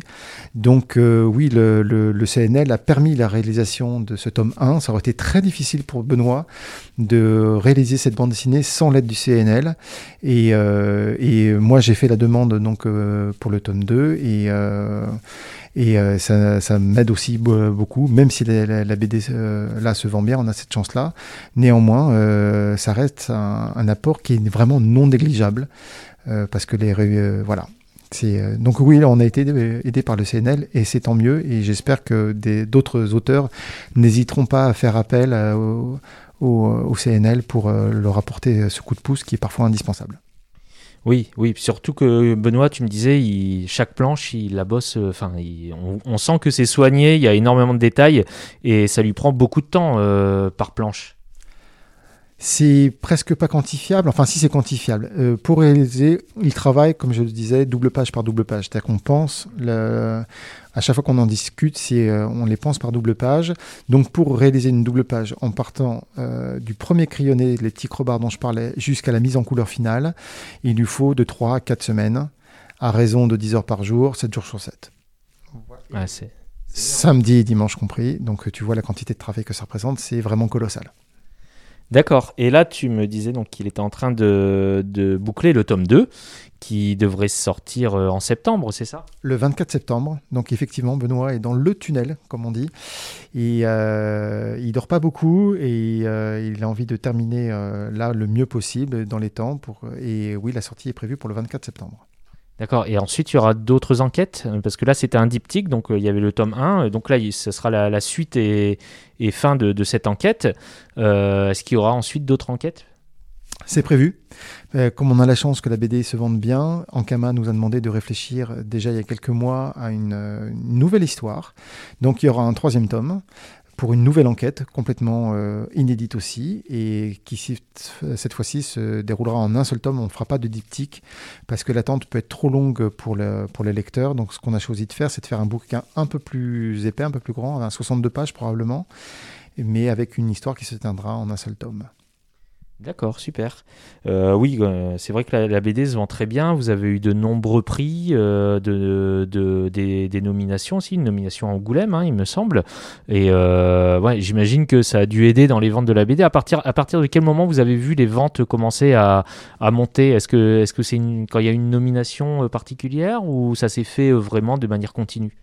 Ça s'est plutôt fait de manière continue. Donc euh, après, ça a été une sorte d'euphorie qui s'est qui s'est mise en place, c'est-à-dire que l'album n'était pas sorti, que déjà il partait en réimpression euh, un mois avant sa sortie parce que les libraires étaient très enthousiastes sur le tome et euh, les 8000 exemplaires étaient déjà placés, donc il fallait quand même un petit peu de réassort. En dépit de ça, on a quand même eu une rupture relativement courte. Et puis ensuite, on a eu une deuxième rupture euh, sur l'été pendant deux mois. Alors là, on commençait à être inquiet. On s'est dit, oh là là, ça va nous couper l'herbe sous le pied et tout ça. Mais non, en fait, pas du tout. Et euh, oui, le fait d'avoir été euh, sélectionné pour tout un tas de prix, euh, a vraiment, on a eu euh, beaucoup de chance aussi en la matière. Il y a eu le prix Fnac France Inter, Angoulême, comme tu disais, avec le prix SNCF du Polar. Alors, on n'a pas eu le prix qui est remis à Angoulême, mais on a eu le prix du public, par contre. Il y a eu le prix Landerneau, etc. On a eu un prix aussi au Québec, par exemple, pour la meilleure BD étrangère. C'était rigolo de- d'entendre une BD, étrangère en langue française. Donc euh, oui, tous ces prix, évidemment, créent une synergie autour du bouquin. Ça fait de la publicité, ça fait parler. On est, il y avait aussi le prix Canal BD, j'ai oublié de le dire. Et euh, tout ça fait bien sûr beaucoup de publicité, de mise en lumière. Et euh, ben, c'est, euh, je pense que ça donne un avantage considérable, bien évidemment. D'accord. Donc là, tu es à fond euh, sur le. Enfin, sur le. J'imagine, donc le tome 2, tu l'as terminé, tu as terminé de le scénariser. Donc là, tu, réfléchis déjà au, tome 3, la nouvelle enquête, ou, euh, ou tu es sur quoi en fait en ce moment? Effectivement, c'est-à-dire que là, euh, Benoît va se reposer un petit peu et très vite, euh, on sait déjà où on va aller, on sait déjà où ça va se passer, Euh, on sait déjà, je peux donner juste un, un, petit, pas un spoiler, mais euh, le monde de Sherlock Holmes, c'est un monde assez misogyne, masculin, il y a très très peu de femmes, la seule femme qui intervient dans les nouvelles, c'est Irene Adler, elle intervient une fois, a réussi à faire la nique à Sherlock Holmes, et ça, c'est pour ça que c'est devenu un personnage emblématique. Mais on, se, on trouve que quand même, ça manque un petit peu de, personnages féminins importants donc, euh, dans notre histoire. Puisqu'on n'adapte pas une nouvelle ou un roman existant, on va se permettre cette petite, euh, je veux pas dire cette fantaisie, mais ça nous semble assez indispensable d'avoir des, aussi des personnages féminins forts et intéressants, quand même. Donc euh, voilà, non, on sait où on va aller, puis on va se mettre euh, au boulot très très vite, parce que euh, comme c'est vraiment une écri- écriture conjointe, il n'est pas... euh, mais on va se lancer dans les recherches, etc. Donc oui, ça y est, ça commence, on va, on va commencer très vite. Et les fans de Sherlock Holmes, les fans de la première heure de Sherlock Holmes, comment, comment ils réagissent face à cette histoire qui n'est pas une adaptation, qui est vraiment une enquête Ça, c'était notre petite crainte. Euh, je ne vais pas te le cacher. euh, notre ambition était de, de proposer une histoire qui allait plaire aux gens qui ne connaissent pas très bien Sherlock Holmes, comme aux gens qui étaient un peu les spécialistes de Sherlock Holmes. Et euh, c'est pour ça que dans la BD, il y a plein de petits clins d'œil de temps en temps, notamment par rapport au système solaire ou des choses comme ça, où Sherlock Holmes n'a aucune idée de euh, comment est constitué, constitué le système solaire. Bon, ça, on trouve euh, ce petit clin d'œil dès la page de garde. Et euh, on s'était dit que éventuellement les, les plus euh, les plus aficionados de Sherlock Holmes, les plus connaisseurs, allaient peut-être nous tomber dessus. Puis en fait pas du tout, puisqu'on a été euh, Benoît a contacté la société Sherlock Holmes de France pour demander quelques précisions parce que comme il n'y a pas une chronologie qui a été faite par Conan Doyle, qu'il écrivait ses nouvelles des fois en fait comme ça lui bon lui semblait et qu'il n'y a pas un suivi logique. Des fois, on peut se perdre dans les dates ou des choses comme ça. Il y a des points de détail qui peuvent, euh, qui peuvent nous échapper. Et, euh, et donc, le président de cette association, qui s'appelle Thierry Saint-Joannis, a fourni à Benoît des précisions extrêmement précises sur, euh, sur quelques points de détail, mais ça nous a aidés. Et puis, une fois qu'il a eu le bouquin en main, lui, en tout cas, ils ont beaucoup apprécié. Et, et ben voilà, c'était une satisfa- satisfaction supplémentaire que d'avoir que d'avoir plu aussi aux puristes. Super, ouais. Bon, bah, on va s'arrêter là pour l'interview. Bah, écoute, euh, merci Cyril euh, de nous avoir euh, accordé un petit moment pour, pour en parler dans l'atelier BD. Puis, je te souhaite bon, une bonne réussite pour le tome 2 et pour le tome 3 surtout. Mais bon, maintenant c'est lancé, donc il n'y a plus de soucis pour vous. Merci beaucoup, c'était très agréable de participer à cette émission. Voilà, c'était Cyril Hieron. Euh, si vous n'avez pas eu l'occasion de, encore de lire euh, sa BD dans la tête de Sherlock Holmes, euh, bah, tant mieux pour vous, puisque vous n'aurez pas à attendre longtemps pour le, lire le tome 2. En tout cas, c'est une BD qu'on vous recommande. On va passer maintenant à la rubrique lecture. Lecture. La rubrique lecture, euh, bah, on commence par qui? Euh, Je sais pas, qui, qui veut commencer? Moi, moi, je vais commencer. J'ai cru que t'allais Ah. dire moi non. Du coup, j'ai Fab. Moi, je vais commencer parce que comme ça, on se débarrasse euh, du coup de gueule. Il est colère, lecture. il est colère, Je suis pas attention. content. Euh, sur le- la première lecture, euh, je vais revenir sur euh, l'atelier des sorciers. Euh, il me semble qu'on en avait déjà parlé sur un précédent épisode où euh, on en a rapidement parlé. Je sais plus, ouais. Ouais, je sais pas. On peut-être a- on parler, avait hein. déjà fait allusion à l'atelier des sorciers, mais euh, pas en lecture en tout cas, je crois pas. Du Mhm. coup, euh, pour faire un petit résumé euh, de l'histoire de l'atelier des sorciers, c'est Coco qui est pas du tout euh, une sorcière, qui va se retrouver, euh, enfin qui a des envies et des rêves de devenir sorcière, qui suite à une petite euh, maladresse bah, de novice quoi, va transformer sa mère en, en statue de pierre et va se faire reprendre euh, sous l'aile de Kilfrey, qui est un sorcier confirmé parce qu'elle a utilisé un objet interdit qui permet aux non-sorciers de faire de la magie. Donc, euh, sur les premiers tomes, on voit un petit peu son arrivée dans l'atelier des sorciers de Kilfrey, les rencontres avec les autres sorcières et sorciers, toute euh, la galerie de personnages, on voit un petit peu l'univers dans lequel euh, il déroule. Et donc aujourd'hui, on en est au tome 8, euh, où l'histoire en est toujours au même point. On a vu quelques ennemis, on a vu quelques menaces, et puis bah, pas beaucoup plus. quoi. Donc euh, 8 tomes pour de la mise en place, pour citer quelqu'un avec qui j'ai parlé euh, sur Instagram, qui m'expliquait qu'il fallait du temps pour mettre en place l'univers, etc. Et l'argument qui m'est revenu je ne sais combien de fois, c'est beau. Alors oui, c'est beau, je dis pas le contraire, Oui. j'avais cet argument dès le début, c'était c'est époustouflant, c'est plein de détails, c'est super cool, les personnages sont mignons, il y a un vert pinceau extraordinairement trop mignon, trop cool, mais euh, j'estime qu'au bout de 8 tomes, il faut qu'il se passe des choses. Là, la mise en place, euh, ça va quoi, on a construit la maison, on est assis dans le canapé, euh, voilà. Le, problème est que sur ce tome 8, je suis un très très bon pigeon, je suis un très bon client de librairie, j'ai acheté le collector parce que ben, j'aime ça. Euh, c'est euh, 10 ou 11 balles le, le collector. 10,95€. Ok, 10,95. On se retrouve avec un joli carnet d'illustrations. Alors déjà, ben, euh, le carnet d'illustrations, c'est les couvertures des, hommes- des tomes précédents, soit mis en couleur, soit des prints qu'on avait eu dans les éditions collector précédentes en couleur. Moi, je j'appelle pas ça un bonus. Euh, J'ai eu l'impression de me faire avoir. Et l'histoire, le tome, c'est le plus petit tome, 150 pages pour qu'il se passe rien. Euh, tout ça pour filer euh, un jetpack euh, magique et je sais plus qu'est-ce qui se passe tellement il se passe rien. Franchement, moi je j'arrête quoi, 8 tomes pour que Ah ouais, tu vas carrément arrêter Ah, la série? bah, ouais, j'arrête. Il n'y aura pas d'autres? Non, je j'irai pas voir la suite parce que je j'ai donné ma chance à la série. Au début, tu te dis bon, OK, je laisse un petit peu le temps de s'installer et Mhm. tout, mais quand même 8 tomes de manga à coup de 200 pages par manga, j'estime que l'histoire peut avancer. Là, on est toujours au même point. Euh, Moi, je suis un peu d'accord. Et puis, franchement, euh, le... les... moi, c'est pareil. hein, les collecteurs, j'adore. Ils sont toujours, euh, ils sont toujours très très beaux. Donc, du coup, à chaque fois, je prends ça. Euh, là, j'avoue que le carnet d'illustration avec les couvertures des autres tomes, bon, euh, ils auraient très bien pu s'en passer. Euh, et puis, et puis, franchement, c'est la plus, c'est le plus, la plus petite pagination de, de toute la série. Effectivement, ouais, il crée avec la magie, il crée un fauteuil roulant volant. ben ouais, enfin. Je- Franchement, Ah, euh, c'est ça- ça. dans l'intrigue principale, ça n'a rien à voir. On dirait limite un tome hors série sur, euh, sur euh, un, un, un- un personnage secondaire qu'on a envie d'aider. Et puis, franchement, j'ai eu l'impression de lire un hors série et ça m'intéresse pas du tout.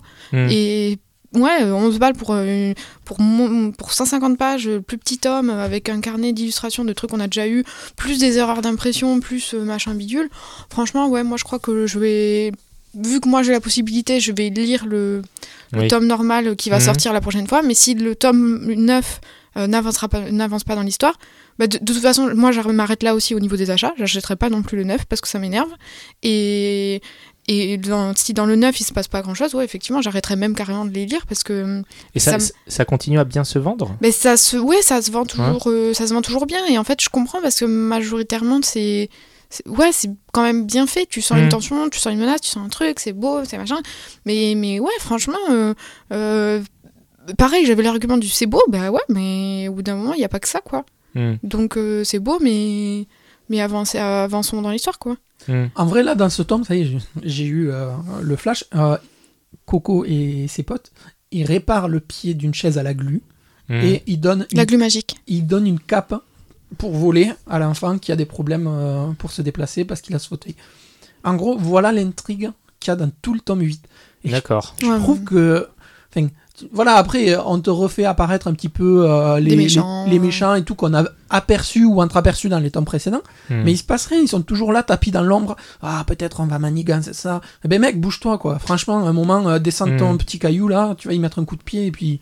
Ouais, ça piétine quoi. Ouais, Ouais. Ça, ça avance pas. Ouais. Et puis, bon, en plus, je suis assez en colère parce que, ben voilà, je me suis fait avoir sur le tome collector. C'est pas, je me suis fait avoir, j'y étais de mon plein gré. Mais j'ai déballé, j'ai eu une erreur d'impression énorme sur une page. Bon, ça peut arriver, mais c'est arrivé sur ce tome qui m'a déjà déçu, donc ça m'a encore plus mis en colère. Donc moi, c'est fini. Enfin, l'atelier des sorciers, voilà, j'écouterai ma libraire. Si elle me dit que dans un tome ou deux, ça se passe bien, euh, c'est un peu mieux, je reprendrai peut-être les tomes normaux, ou alors Normaux. euh, normaux, ou alors euh, sur un sur de l'occasion, tu vois, si je tombe dessus. Mais euh, là, c'est les déceptions et douche froide. Tu vois, à Comparo, un Mhm. titre qui est tout aussi joli dont on avait parlé, c'était Drifting Dragon Oui. qui est ultra détaillé, ultra riche. Et ben dans un tome, il se passe mais 10 millions de fois Oui, de l'intrigue de Drifting Dragons, en, soi, l'intrigue très très grande, ouais, on peut dire qu'il n'y a, pas, euh, il y a pas une énorme intrigue euh, de ouf. Mais dans chaque tome, il se passe plein de trucs. Dans, c'est- non seulement c'est beau, et en plus dans un tome, tu t'ennuies pas, il se passe plein de trucs, c'est Mm. trépidant. Mais même s'il y a une intrigue globale, s'il y en a une, je sais même pas s'il y en a une, enfin en gros, même s'il y a une intrigue globale et qu'elle est pas hyper importante, chaque tome, tu t'ennuies pas. Tu t'ennuies pas et tu te dis pas, je me fais pigeonner euh, par l'éditeur pour. euh, Ouais, franchement, moi c'est pareil, je pense que je vais continuer. euh, Je vais pas continuer à les acheter, en tout cas, euh, pas, les- déjà sûr pas les collecteurs parce que ça commence à me saouler. Et. Parce que c'est c'est pareil, en gros, normalement les collecteurs c'est. Allez, un, un tiers, euh, un tiers pour deux tiers du normal. Hmm. Et là maintenant, enfin c'est c'est comme l'attaque des Titans, One Piece et ces trucs-là. Les éditeurs ils font exprès de jouer sur le collector et pour que les gens se précipitent dessus. Après si c'est pour se faire pigeonner avec une galerie de couverture Ouais. de, de titres que t'as déjà parce que tu te fais pigeonner sur les autres collectors. Oui, comme on dit pigeonner, c'est pas le bon terme qu'on les achète de nous-mêmes, mais ouais, enfin c'est. Moi je trouve que là pour le coup c'est pas une bonne politique éditoriale et ça m'énerve un peu. Ben, euh, là, j'ai deux derniers trucs à rajouter là-dessus. C'est euh, le- à titre de comparaison, tu prends un comics, les Mhm. couvertures, elles sont ajoutées en fin du tome. On te fait pas payer plus cher pour avoir une galerie de Oui, couverture. bah ouais, Oui, vrai. Là, on te fait payer euh, 5 balles de plus pour avoir un carnet de galerie de couverture. Hmm. Moi, euh, les couvertures, je les ai sur tous mes tomes à la maison. Du coup, euh, bon voilà. Et le dernier point que je voulais ajouter, c'est que euh, on est au tome 8 en français et 8 au Japon.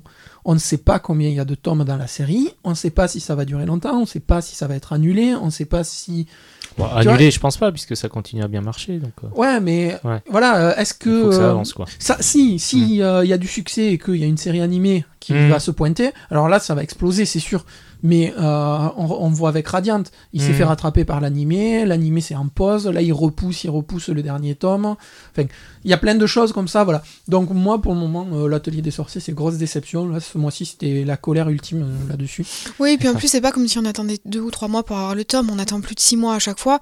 Euh, si en plus, dans six mois, on a l'impression d'avoir un hors série pour faire, euh, pour faire voler un ami, euh, pff, ouais, bon, ça va. Prends un jetpack et puis hop. Ok. Bon, c'est tout ce que tu avais à dire sur euh, l'atelier des sorciers? Pas- T'as- pas T'es- content. Tu voulais parler d'un autre euh, bouquin? Ouais, mais si quelqu'un veut faire autre chose avant, euh, on Non, alterne, non. sinon je continue. Non, non, non, bah vas-y, non, non, c'est bien, chacun euh, parle. euh, L'autre À son titre, tour. c'est Nuit couleur larme. C'est euh, chez Dargo. Ouais. C'est euh, Borja Gonzalez qui nous fait un second titre. Le premier, Oui. c'était The Black Horse. The Black Hole. Euh, alors, c'est euh, un titre, euh, moi, qui m'a attiré par le dessin, parce que euh, Ah, c'est euh, c'est un dessin particulier. Les Ouais. Enfin, pas particulier, mais les personnages n'ont pas de visage, en fait. Ah oui, oui, oui, c'est vrai, oui. Et, C'est euh, presque des silhouettes, quoi. c'est ça, c'est un petit peu des silhouettes. Et en Mhm. fait, le, le style de dessin, alors c'est très sombre, enfin très sombre, tout se passe dans la nuit. Pour faire rapidement le petit pitch de l'histoire, c'est. alors j'ai perdu le nom de, de la personne. Alors, attends. Voilà, c'est ça. C'est Teresa. Teresa qui est libraire, Hmm. qui va. euh, alors qui est libraire dans une librairie un petit peu euh, exoté- ésotérique. Ex- Mhm. Exotique. exotérique. qui est euh, dans une librairie ésotérique, un petit peu euh, à tendance horrifique euh, et tout ça, qui euh, a régulièrement la visite de Mathilde. Mathilde, c'est un petit peu la geek otaku, fan de manga, euh, voilà. Et un jour, Teresa, elle s'en va, elle ferme la boutique et elle va invoquer une démon, une sorte de génie, un petit peu comme dans Aladdin, là, qui peut exaucer ses vœux. Mhm. Mais une fois que le démon est là, elle sait pas quoi y demander. Du coup, va s'en suivre une sorte de cohabitation, euh, colocation un peu euh, extraordinaire avec euh, une démon qui a un rêve, c'est de vouloir aller au Japon, sans trop savoir ni pourquoi ni comment. Euh, Teresa qui, elle, euh, cherche euh, une raison, un vœu, un machin à faire et tout. Mhm. Et Mathilde qui est au milieu, qui vient fermer un petit peu ce trio assez, assez particulier. Et dans cette ville où a lieu la librairie, il y a des disparitions mystérieuses de jeunes filles. Et donc, sous ce fil rouge de disparition, va nous être racontée une histoire un petit peu autour de ces personnages-là. Euh, alors, très clairement, j'ai rien compris à la fin. Mais je pense que personne, franchement, de tous ceux que j'ai vus, il y a tout le monde qui dit C'est qu'ils une histoire complète. Ouais, c'est ah, c'est un ah. one shot, c'est une Ouais. histoire complète. Alors c'est très beau, comme je reviens sur Mhm. les dessins que je disais au début, parce que tout se passe, euh, tu vois, dans la nuit, fin de soirée, donc c'est des Oui, bleus avec des étoiles. Moi j'adore Oui, ces c'est que des aplats les couleurs. hein. C'est ça, Ouais. c'est que des aplats. Le papier en plus c'est un papier mat, Mhm. du coup le rendu est super cool. Euh, moi j'adore les jeux de couleurs. Euh, le, la démon dont j'ai oublié le prénom euh, a les cheveux roses, du coup Oui. ça tranche totalement avec le reste qui est en couleur sombre de nuit, etc. Oui, oui. Et tu te laisses porter par l'aventure, c'est plutôt cool. C'est assez doux, tu vois les interrogations de Teresa, Mathilde, qui en fait peut-être n'est pas le personnage qu'on croit qu'il est. Voilà, il y a un peu de mystère autour de ce, de ce, de ce personnage-là. Et de la démon qui, ben, qui se lie d'amitié avec Teresa et avec Mathilde.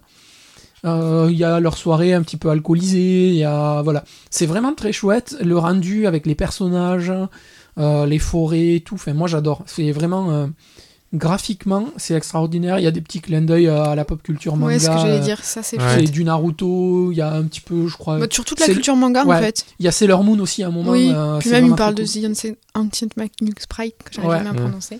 Donc euh, très très bon très bon moment de lecture quoi parce que même si tu arrives à la fin et ça te laisse un petit peu perplexe parce que t'es pas sûr d'avoir compris, je pense que ça mérite une deuxième voire une troisième lecture Ouais, pour voir d'autres choses, peut-être l'appréhender différemment, mais ouais c'est une, une belle Je découverte. pense qu'il y a une signification derrière, quoi. À la fin, c'est pas. euh, Ouais, je- je pense. Il y a un truc que t'as pas compris. Mais je me souviens que le premier, moi je l'avais lu et c'était euh, le graphisme qui m'avait euh, qui m'avait énormément attiré, c'était The Black Hole. là.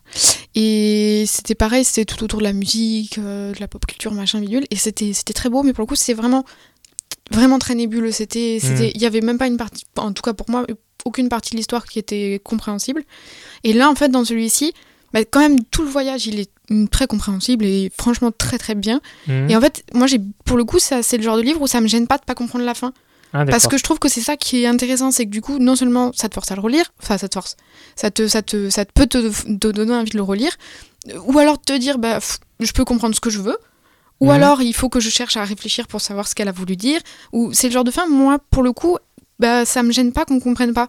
C'est limite même ça qui m'a peut-être plu. Vous avez de- pas été voir sur internet des Mais théories t'avais une analyses théorie Moi, que moi, je moi, j'en fais trouvais. plein des Mais théories, t'en hein. avais Ouais. eu une que je trouvais qui pouvait être bonne, mais je me souviens plus ce que tu m'avais dit. Mais du coup, si vous l'avez lu, euh, moi je serais curieux d'avoir le retour, enfin Ouais. votre retour, parce que euh, des retours que j'ai vus et avec qui j'ai échangé, le, le bilan reste le même. La fin est assez, euh, laisse assez per- Personne n'a compris. ouais. perplexe Ah. et euh, chacun a compris un peu ce qu'il voulait. euh. Alors moi je vais faire euh, ma théorie euh, spéculation, voilà. C'était que euh, Mathilde en fait c'était la première personne qui avait disparu Ah oui, voilà, c'est ça. dans euh, dans la ville au début. Tu sais il y a des disparitions Ah, mais là, de tu, tu personnages. spoil, là, si tu dis. Non, Parce- en fait, non, parce que, non, parce que tu vois c'est des... pas du, ça se trouve, c'est pas du tout ça en fait. oui, oui. tu, tu vois des, des petites affichettes de personnes disparues Mhm. sur un mur. Tu vois qu'il y en a beaucoup. Et en fait, tu as toute une histoire et tout ça. Et au final, tu te retrouves que ben, il reste Teresa comme au, dé- comme au début de l'histoire. Teresa commence seule. Le titre finit sur Teresa seule. Voilà, Mhm. c'est tout. Euh, elle a fait son, son histoire avec euh, la démon et Mathilde. Et du coup, en fait, moi, euh, de la lecture, après, j'ai extrapolé voilà ce que j'ai lu. Je me disais que peut-être euh, c'était Mathilde qui, en fait, était une sorte de fantômes comme euh, Teresa. Comme était- Bruce Willis dans le sixième sens. Ouais, mais, ouais, un petit peu, tu vois, comme Teresa était euh, dans une librairie d'occulte, d'occultisme. Ouais. euh, que peut-être elle avait des sens ou machin. Après, j'extrapole Ouais. assez vite, donc euh, voilà. Mais si vous l'avez lu, ouais, euh, je suis curieux d'échanger avec vous, donc euh, n'hésitez pas là-dessus. On attend. Ok, mais c'est vrai que le dessin est, est très très beau. hein. Il est vraiment particulier, le fait de qu'on qu'on voit pas les visages. Et moi, euh, moi, j'ai- il y a un truc que vous- je sais pas si vous avez remarqué, mais au niveau des cadrages, c'est toujours les mêmes Oui, cadrages, c'est toujours oui. des, des plans en J'allais te dire la découpe Ouais, ouais. euh, Ouais, ouais. Mais ça, ça Oui, aussi, les- ça m'a un peu plu. transversale, là, j'arrive à C'est Oui, ça, oui, aussi, oui, oui, toujours De de, de, côté de ou côté, de ouais, profil, avec, oui. un, avec beaucoup simple. de répétitions au niveau des décors, des cases. Le gaufrier est simple, c'est euh, 3-3, c'est 3-2-2, 3-3-3 Mm. ou 1-1-1. C'est c'est quand même assez, euh, assez simple comme mise en page, Oui, mais ça laisse part en fait. Mais du coup, moi j'ai trouvé ça, même que c'est le genre de truc, euh, la répétition, justement, moi j'aime bien dans certaines BD. Bon, pas tout le long d'une BD, mais Ouais. c'est pas ce qu'elle fait là, elle le fait que de temps en temps. Moi j'aime bien parce que des fois, justement, ça, et c'est le cas dans celle-là, c'est que ça participe au comique d'une situation. oui, oui. Et genre là, souvent, quand elle fait la découpe en 3, enfin 1, 1, 1 en gros, je crois, Ouais. euh, bah, en général, c'est pour une scène un peu décalée ou comique. Et du coup, Mhm. moi, à chaque fois, ça fonctionne parce que tu, tu vois juste les personnages et il y a un truc de la case qui, de la case qui évolue.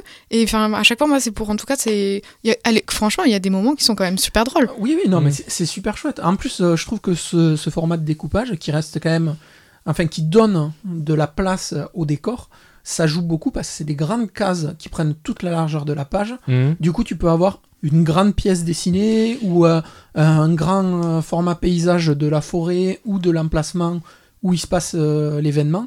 Et je trouve que ça apporte vraiment beaucoup de profondeur euh, justement au dessin Oui. et à la scène, comme Margot le dit, que ce soit dans la, dans la scène humoristique avec la répétition ou sur une grande page où on va voir le personnage arriver dans la forêt et à faire euh, quelque chose Mm. on va avoir ce gros carré qui va prendre presque toute la page avec la scène en exposition. Et je trouve ça super cool et vraiment moi je vous le recommande, c'est chez Dargo. Ça mérite euh, au minimum une voire deux lectures, mais c'est super beau et tout le monde peut lire ça, il n'y a aucun problème.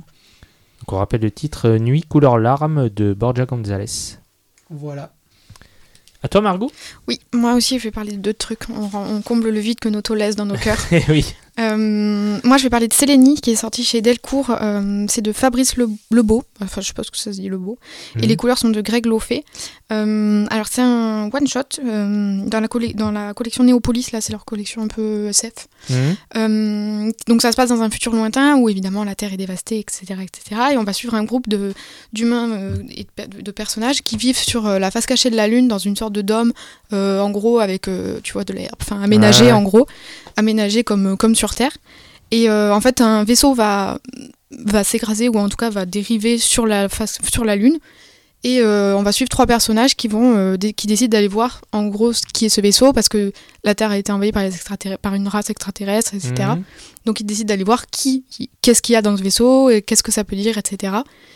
Et euh, du coup, tu suis trois personnages, Verne, Sélénie, donc, qui est le Mhm. titre de la BD, et Méliès, euh, le petit, qui sont, qui sont liés, hein, qui sont quasiment de la même famille, ou de la même famille.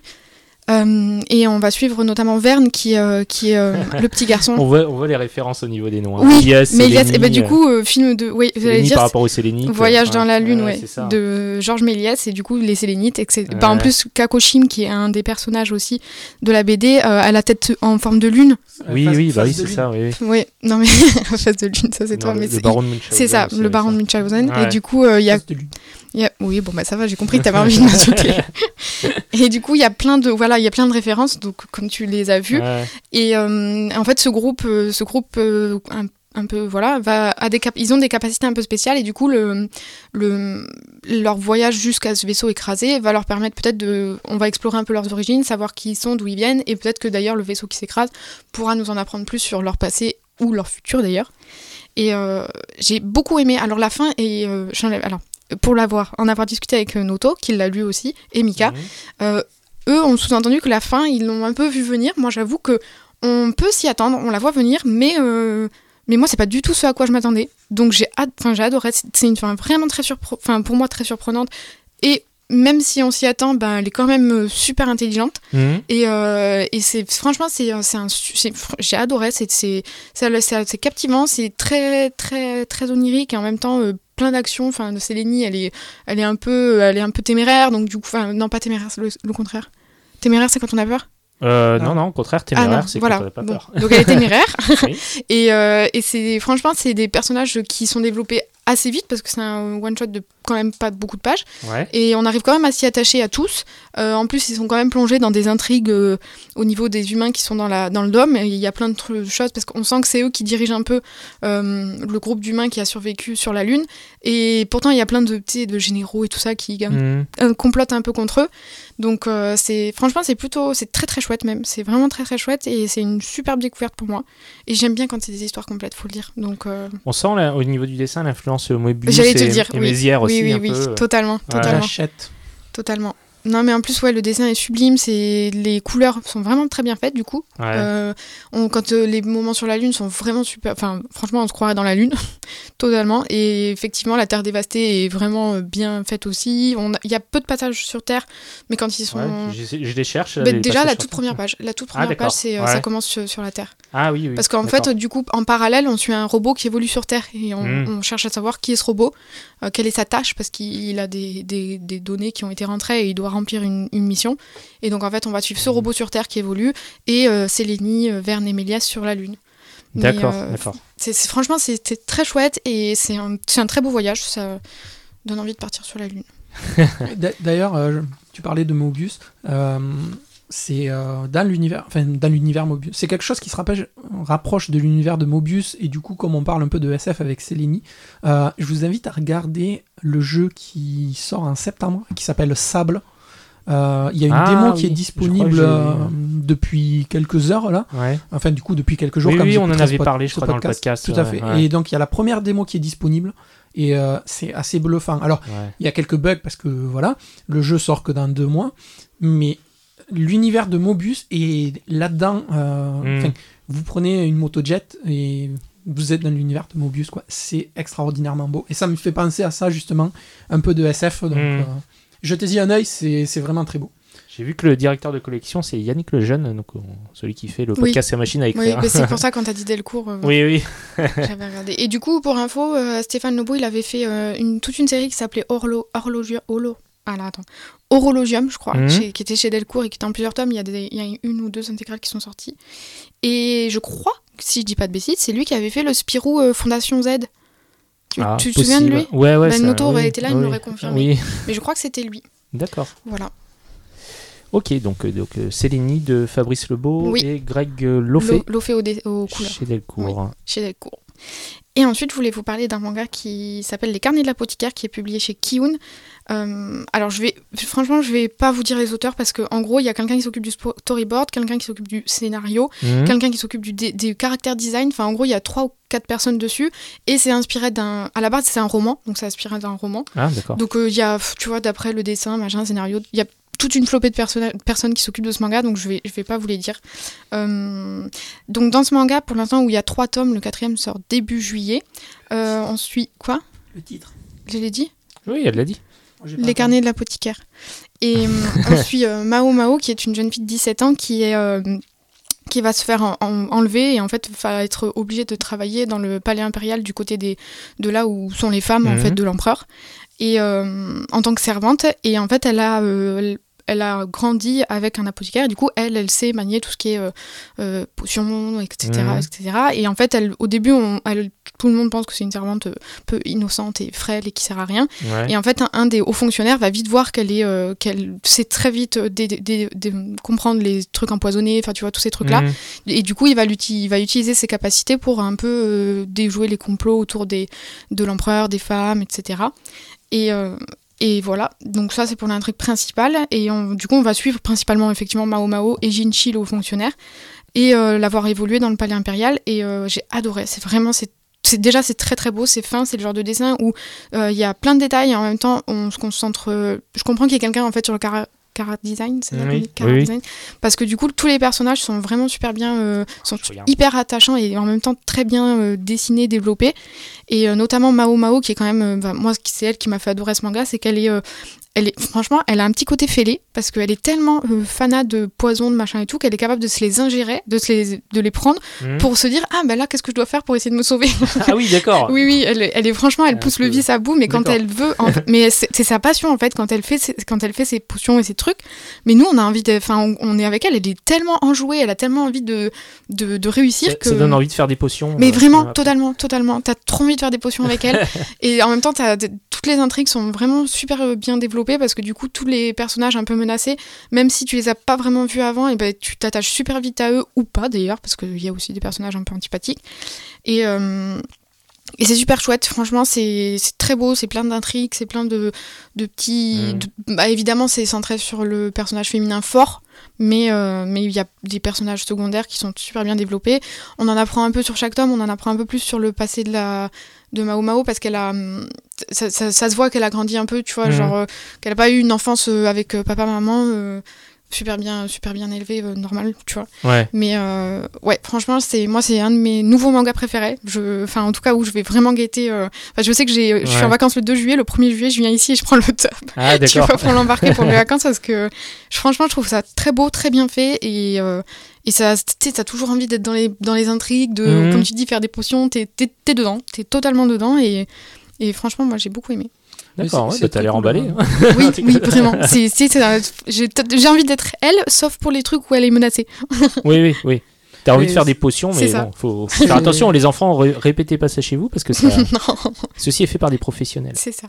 c'est vraiment cool parce que euh, Margot le disait dans le premier tome, euh, en fait, elle, elle se fait passer un petit peu pour, euh, pour une servante euh, de la classe pauvre euh, qui est un peu benée et tout. Mhm. Et en fait, très vite, elle va se faire griller bah, parce qu'elle sait lire et écrire déjà. Pourquoi dans ce monde-là, les, les gens ne savent pas lire Mais tu sais, c'est l'époque un Ouais. peu. hum, Bah, je sais Oui. pas, genre, quel, quel siècle du tout, mais c'est, c'est l'époque où les servantes sont pas du tout censées Oui, lire- oui. savoir lire En et fait, écrire. les, les parents vendent les enfants, tu sais, au- Oui, oui, oui. bah, là, dans un- une, une sorte de harem en fait. Oui, d'accord. Mais du coup, elle se rend compte qu'il y a une... Alors, moi, j'ai lu pareil les trois, les trois tomes.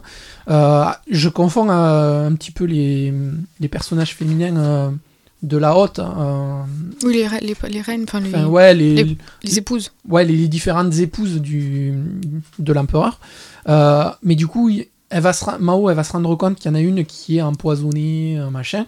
Donc il y a tout, euh, un petit peu à, à la Sherlock Holmes, tu vois Mhm. tout un truc d'enquête, euh, de résoudre. Et comme Ah, Sherlock. Holmes, quand il va arriver et qu'il va voir peut-être du poison ou quoi, il va, ma- il va ingurgiter le poison pour savoir quel type de poison c'est et tout. Euh, C'est vraiment cool. Euh, et moi, j'ai beaucoup aimé aussi. Et j'ai trouvé ça assez sympa, assez frais. Et il se passe plus de choses en trois tomes que sur un Donc, euh, c'était chouette. Et je recommande. Ah, t'as vraiment la haine hein, contre l'atelier des sorciers. Ah, ce, ce dernier, je l'ai en travers de la gorge encore. hein, Et c'est pas orienté euh, public euh, jeune ou féminin. Oui, ouais. vraiment. Mais même pas, en fait, même demander, euh, ouais. non, parce que enfin, elles sont quand même dans le palais avec plusieurs épouses. Oui, oui. Euh, Il y avait tout un truc autour des trucs des pla- du plaisir. Enfin, tu Ouais, vois, c'est pas du tout un truc sexuel, je dis pas ça, mais c'est vrai que oui. c'est pas un truc Oui, mais il y a pour, des euh, allusions. mais il y a des allusions, il y a des discussions à et donc oui, effectivement, c'est pas, c'est pas pour, enfin, je dirais pas que c'est pour jeunes. Mais de toute façon, c'est en seinen. hein, donc, Ouais, ouais, mais c'est- Ah, même, c'est d'accord. c'est c'est pas. c'est- Tu vois, c'est pas des aurait, intrigues de petites potions de Harry Potter. Oui. hein. on- aurait tendance du fait que ça soit toujours une fille ou une femme sur la couverture Mm. À, À cibler jeunes à filles. cibler Oui, jeune oui, fille ou fille. oui. Mais pas du tout en fait, parce que, ok, ben, c'est une fille, mais euh, je suis désolé, les mecs qui jouent à Tomb Raider, ils jouent avec une fille, donc ils peuvent très bien lire ça. c'est pour moi la même chose, tu vois, c'est pas parce que t'as un personnage féminin qui est fort dans une histoire Mhm. Que tu peux pas le lire. Oui, Et là, non, moi, ça c'est pas un que problème. Non, mais par hein. contre, euh, effectivement, le fait que ça soit une jeune fille, euh, peut-être du coup, ça peut attirer le jeune public, euh, alors que c'est pas, ça leur est pas destiné. Après, pour, pour l'instant, en tout cas, oui, il y a des suggestions, il y a des trucs un peu, voilà, mais Ouais. c'est pas non plus un truc genre olé olé, hein, c'est pas. Ah, euh, d'accord. voilà, mais c'est juste Je pense que, que. c'est accessible quand même pour un enfant de 12 ans. Oui, oui, pas- oui, tu plus, vois. euh, Moi, j'aurais dit plus 14. Ah ouais? Ouais. Bon, pour l'instant, il n'y a pas non plus de. Ouais, bah, c'est poison, un petit peu d'allusion, euh, un Ouais, petit je peu. sais pas. euh, voilà. Tu vois, moi j'aurais mis ouais, 14 Bah, ans. tu sais, souvent, par là. il lit l'attaque des titans. Hein. Oui, Ouais. c'est vrai que. t'as dit- Fairy Tail où t'as plus de cher. 5 là-dedans parce que c'est pas du tout un truc fanservice. Ouais. Hein. Il y a un peu de truc genre euh, Ça, passage la avec des plaisirs. parents. Bah ouais, mais du coup, moi, franchement, dans ces cas-là, euh, 12 ans, euh, moi je considère qu'ils sont en 6ème, qu'ils ont vu et lu des trucs. euh, Si vous êtes parent et que vous achetez l'attaque des titans, honte à vous. Mais non, mais c'est Ah bah, moi j'en connais plein, hein, des enfants de mon fils qui Bah, lisent l'attaque des titans. J'ai plein hein, de c'est parents bien, aussi, mais euh, les parents, ils, ils, ils savent, pas, ils savent pas forcément. hein. Et ben ils achètent, ils lisent et puis ils proposent aux Bah, enfants il après. suffit que tu feuillettes, hein, tu vois des, des personnes se faire bouffer, bon, tu, tu- Ouais. tu vois bien que c'est quand même assez gore. Hein, C'est t'as pas pareil. Et si de- vous avez le combo attaque On des ne juge Titans, pas les parents. Fortnite, On ne juge pas les parents. On les laisse acheter plein de mangas à la librairie. Ok, bon, bah je, toi, à moi, oui. Donc je- moi, je vais vous parler de deux bouquins aussi. hein. je vais faire comme tout le monde. Alors le premier, c'est un bouquin qui est pas très euh, récent puisqu'il est sorti en janvier 2020. Euh, alors j'en ai entendu parler dans le Gaufrier. C'est Oleg de Frédéric Peters. Alors euh, c'est une autobiographie, hein, euh, même si euh, Frédéric Peters change de nom. Oui, je l'ai je l'ai acheté à la librairie de Pau la semaine où j'étais à Pau. Euh, donc euh, bah, c'est une autobiographie. Il avait fait déjà une autobiographie euh, il, y a, il y a ça il y a assez longtemps. C'était Pilule bleue. Alors j'ai pas lu Pilule bleue. Je sais pas si vous. Ah, vous bah du coup, c'est bien parce que j'allais dire, moi, je veux la vie de quelqu'un qui a lu Oleg sans avoir lu Pilule Bleue. Ah bah ouais, moi j'ai pas lu Pilule bleue. Euh, donc bah là ça parle d'Oleg, donc ça parle pas du tout. Alors que Pilule bleue c'était vraiment Frédéric Peters. Là ça parle d'Oleg, donc qui est qui a la cinquantaine, qui est un dessinateur de BD déjà bien installé, plutôt que reconnu dans son métier, hein, mais qui a un peu l'impression de et qui perd un peu la motivation. Donc on suit son quotidien et sa vie privée au sein de sa famille. Donc c'est très introspectif, hein, euh, ça parle de création, euh, de, remise en question artistique, euh, et puis surtout de la relation avec ses proches, donc sa, sa femme et sa fille, euh, avec qui il a une- je trouve qu'il a une, une relation assez touchante. hein, euh, Enfin, c'est- très beau. En fait, en fait finalement, ça, ça parle plutôt de ça, De la le, le famille, bouquin, plutôt de la famille, plutôt que de que lui, quoi. Bon, euh, parce que si ça avait parlé que de que de son côté, euh, Oui, je ah, je sais pas, je suis malheureux, je sais pas quoi faire de ma vie. euh, euh, oui, voilà. ça aurait été vite là. Ouais, ça aurait été un peu chiant et puis un peu nombriliste. Alors que là, oui, ça parle vraiment de, de la relation qu'il a avec ses proches. Donc c'est vraiment une déclaration d'amour en fait hein, qu'il fait, euh, fait à sa femme et à sa fille. Et euh, bah, moi, je me suis assez reconnu hein, dans le côté un peu, euh, un peu artiste euh, qui stagne un peu au bout de, de quelques années. Et ouais, notamment du- dans les scènes où il fait des interventions scolaires, on voit les, les enfants qui sont, il y en a qui dorment carrément. euh, les, les lycéens, les collégiens, aussi les, les dédicaces. On- alors on sent que ça le gonfle, hein, les dédicaces, lui, hein, parce que tu vois, as les, il a l'impression, euh, avec les, gens qui, viennent le voir, où il répète toujours les mêmes choses, et bon, c'est un peu pénible. Euh, le dessin, c'est un dessin en noir et blanc, donc euh, très chouette. Alors euh, moi, j'ai, j'ai, alors j'ai pas lu Pilule Bleue, mais j'ai vu les pages de Pilule Bleue et on sent clairement l'évolution graphique Mm, mm. de Frédéric Peters Oui. depuis depuis ce, cet album. hein. Euh, Est-ce que tu as déjà lu des albums de Craig Thompson? J'allais dire exactement la même chose. ah, Craig Thompson, c'est celui qui a Adobe fait euh, et euh, Blankets. Blankets. Ouais, ouais. Alors j'ai pas lu, non non, j'ai pas lu, mais je vois tout à fait ce que c'est. Ouais. ouais. Ça- Mais ça attends, je te laisse de- finir et après je te dirai. Ça a Ouais. un peu de Will Eisner, je trouve. Oui aussi, oui oui, carrément, oui, ah oui, oui, de Will Eisner, oui, dans le dans le trait, dans l'ancrage. Ouais. Euh, ouais, non, c'est moi j'ai juste été un peu déçu par la fin. Ouais, je trouve que ça se termine bon. Bref, il y a pas trop de, mais bon à la limite c'est pas c'est pas très important la fin parce que ce qui est intéressant c'est bah c'est le voyage. c'est le voyage, c'est ça, c'est le parcours, c'est. Mais bon, il y a- pas, il se passe, ouais, c'est quotidien, donc forcément la fin, il va pas y avoir une fin extraordinaire. T'as le titre de ton épisode. Voyage, voyage.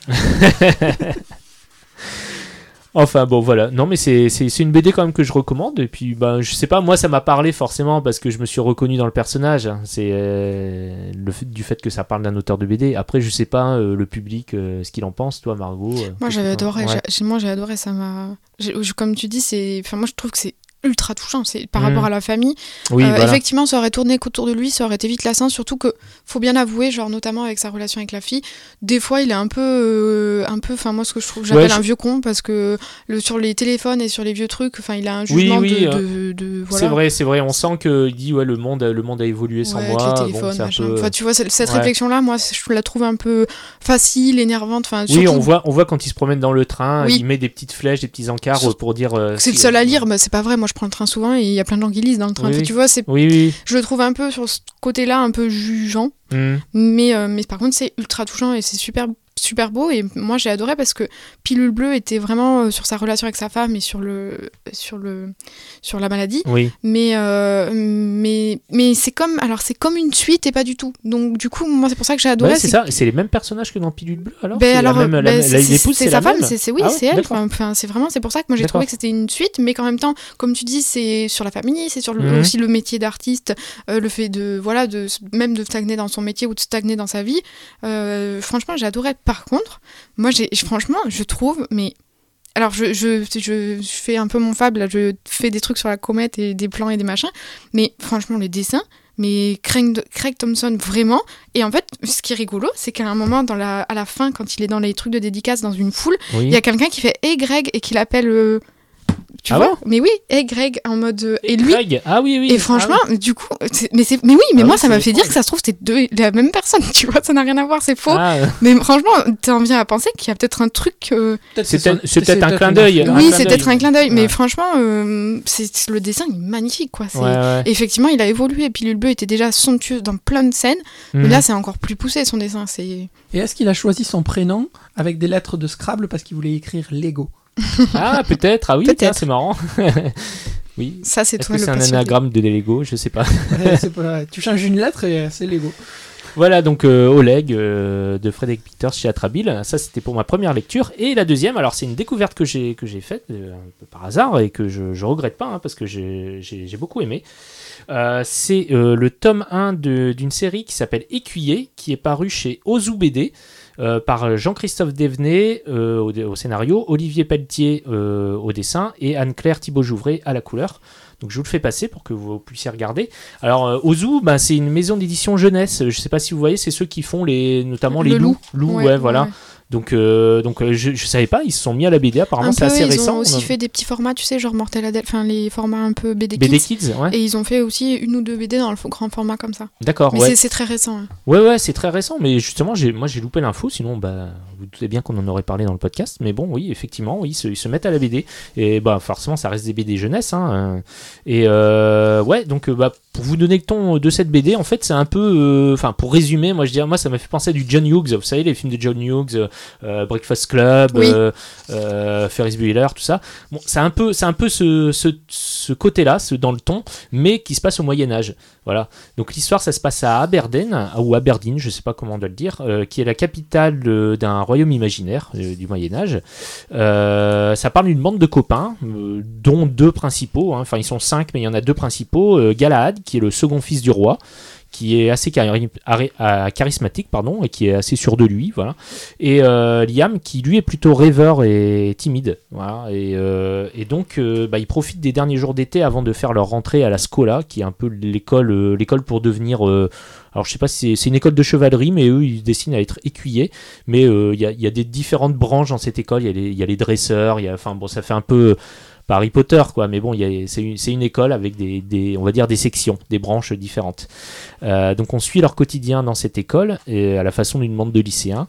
Et le ton est assez léger jusqu'à ce qu'une menace arrive. Et euh, donc là, le, ton change un petit peu. Donc c'est les, les Scalds qui est un peuple ennemi qui va, qui va se, se rapprocher en fait du royaume et donc on sait que la guerre est imminente. Donc euh, c'est une histoire qui est racontée sous forme de chapitres et chaque chapitre est narré euh, soit par Liam, soit par Galahad. Donc ça, ça c'est original quoi. Ça il y a- ça change de narrateur, Ah, ouais, ouais.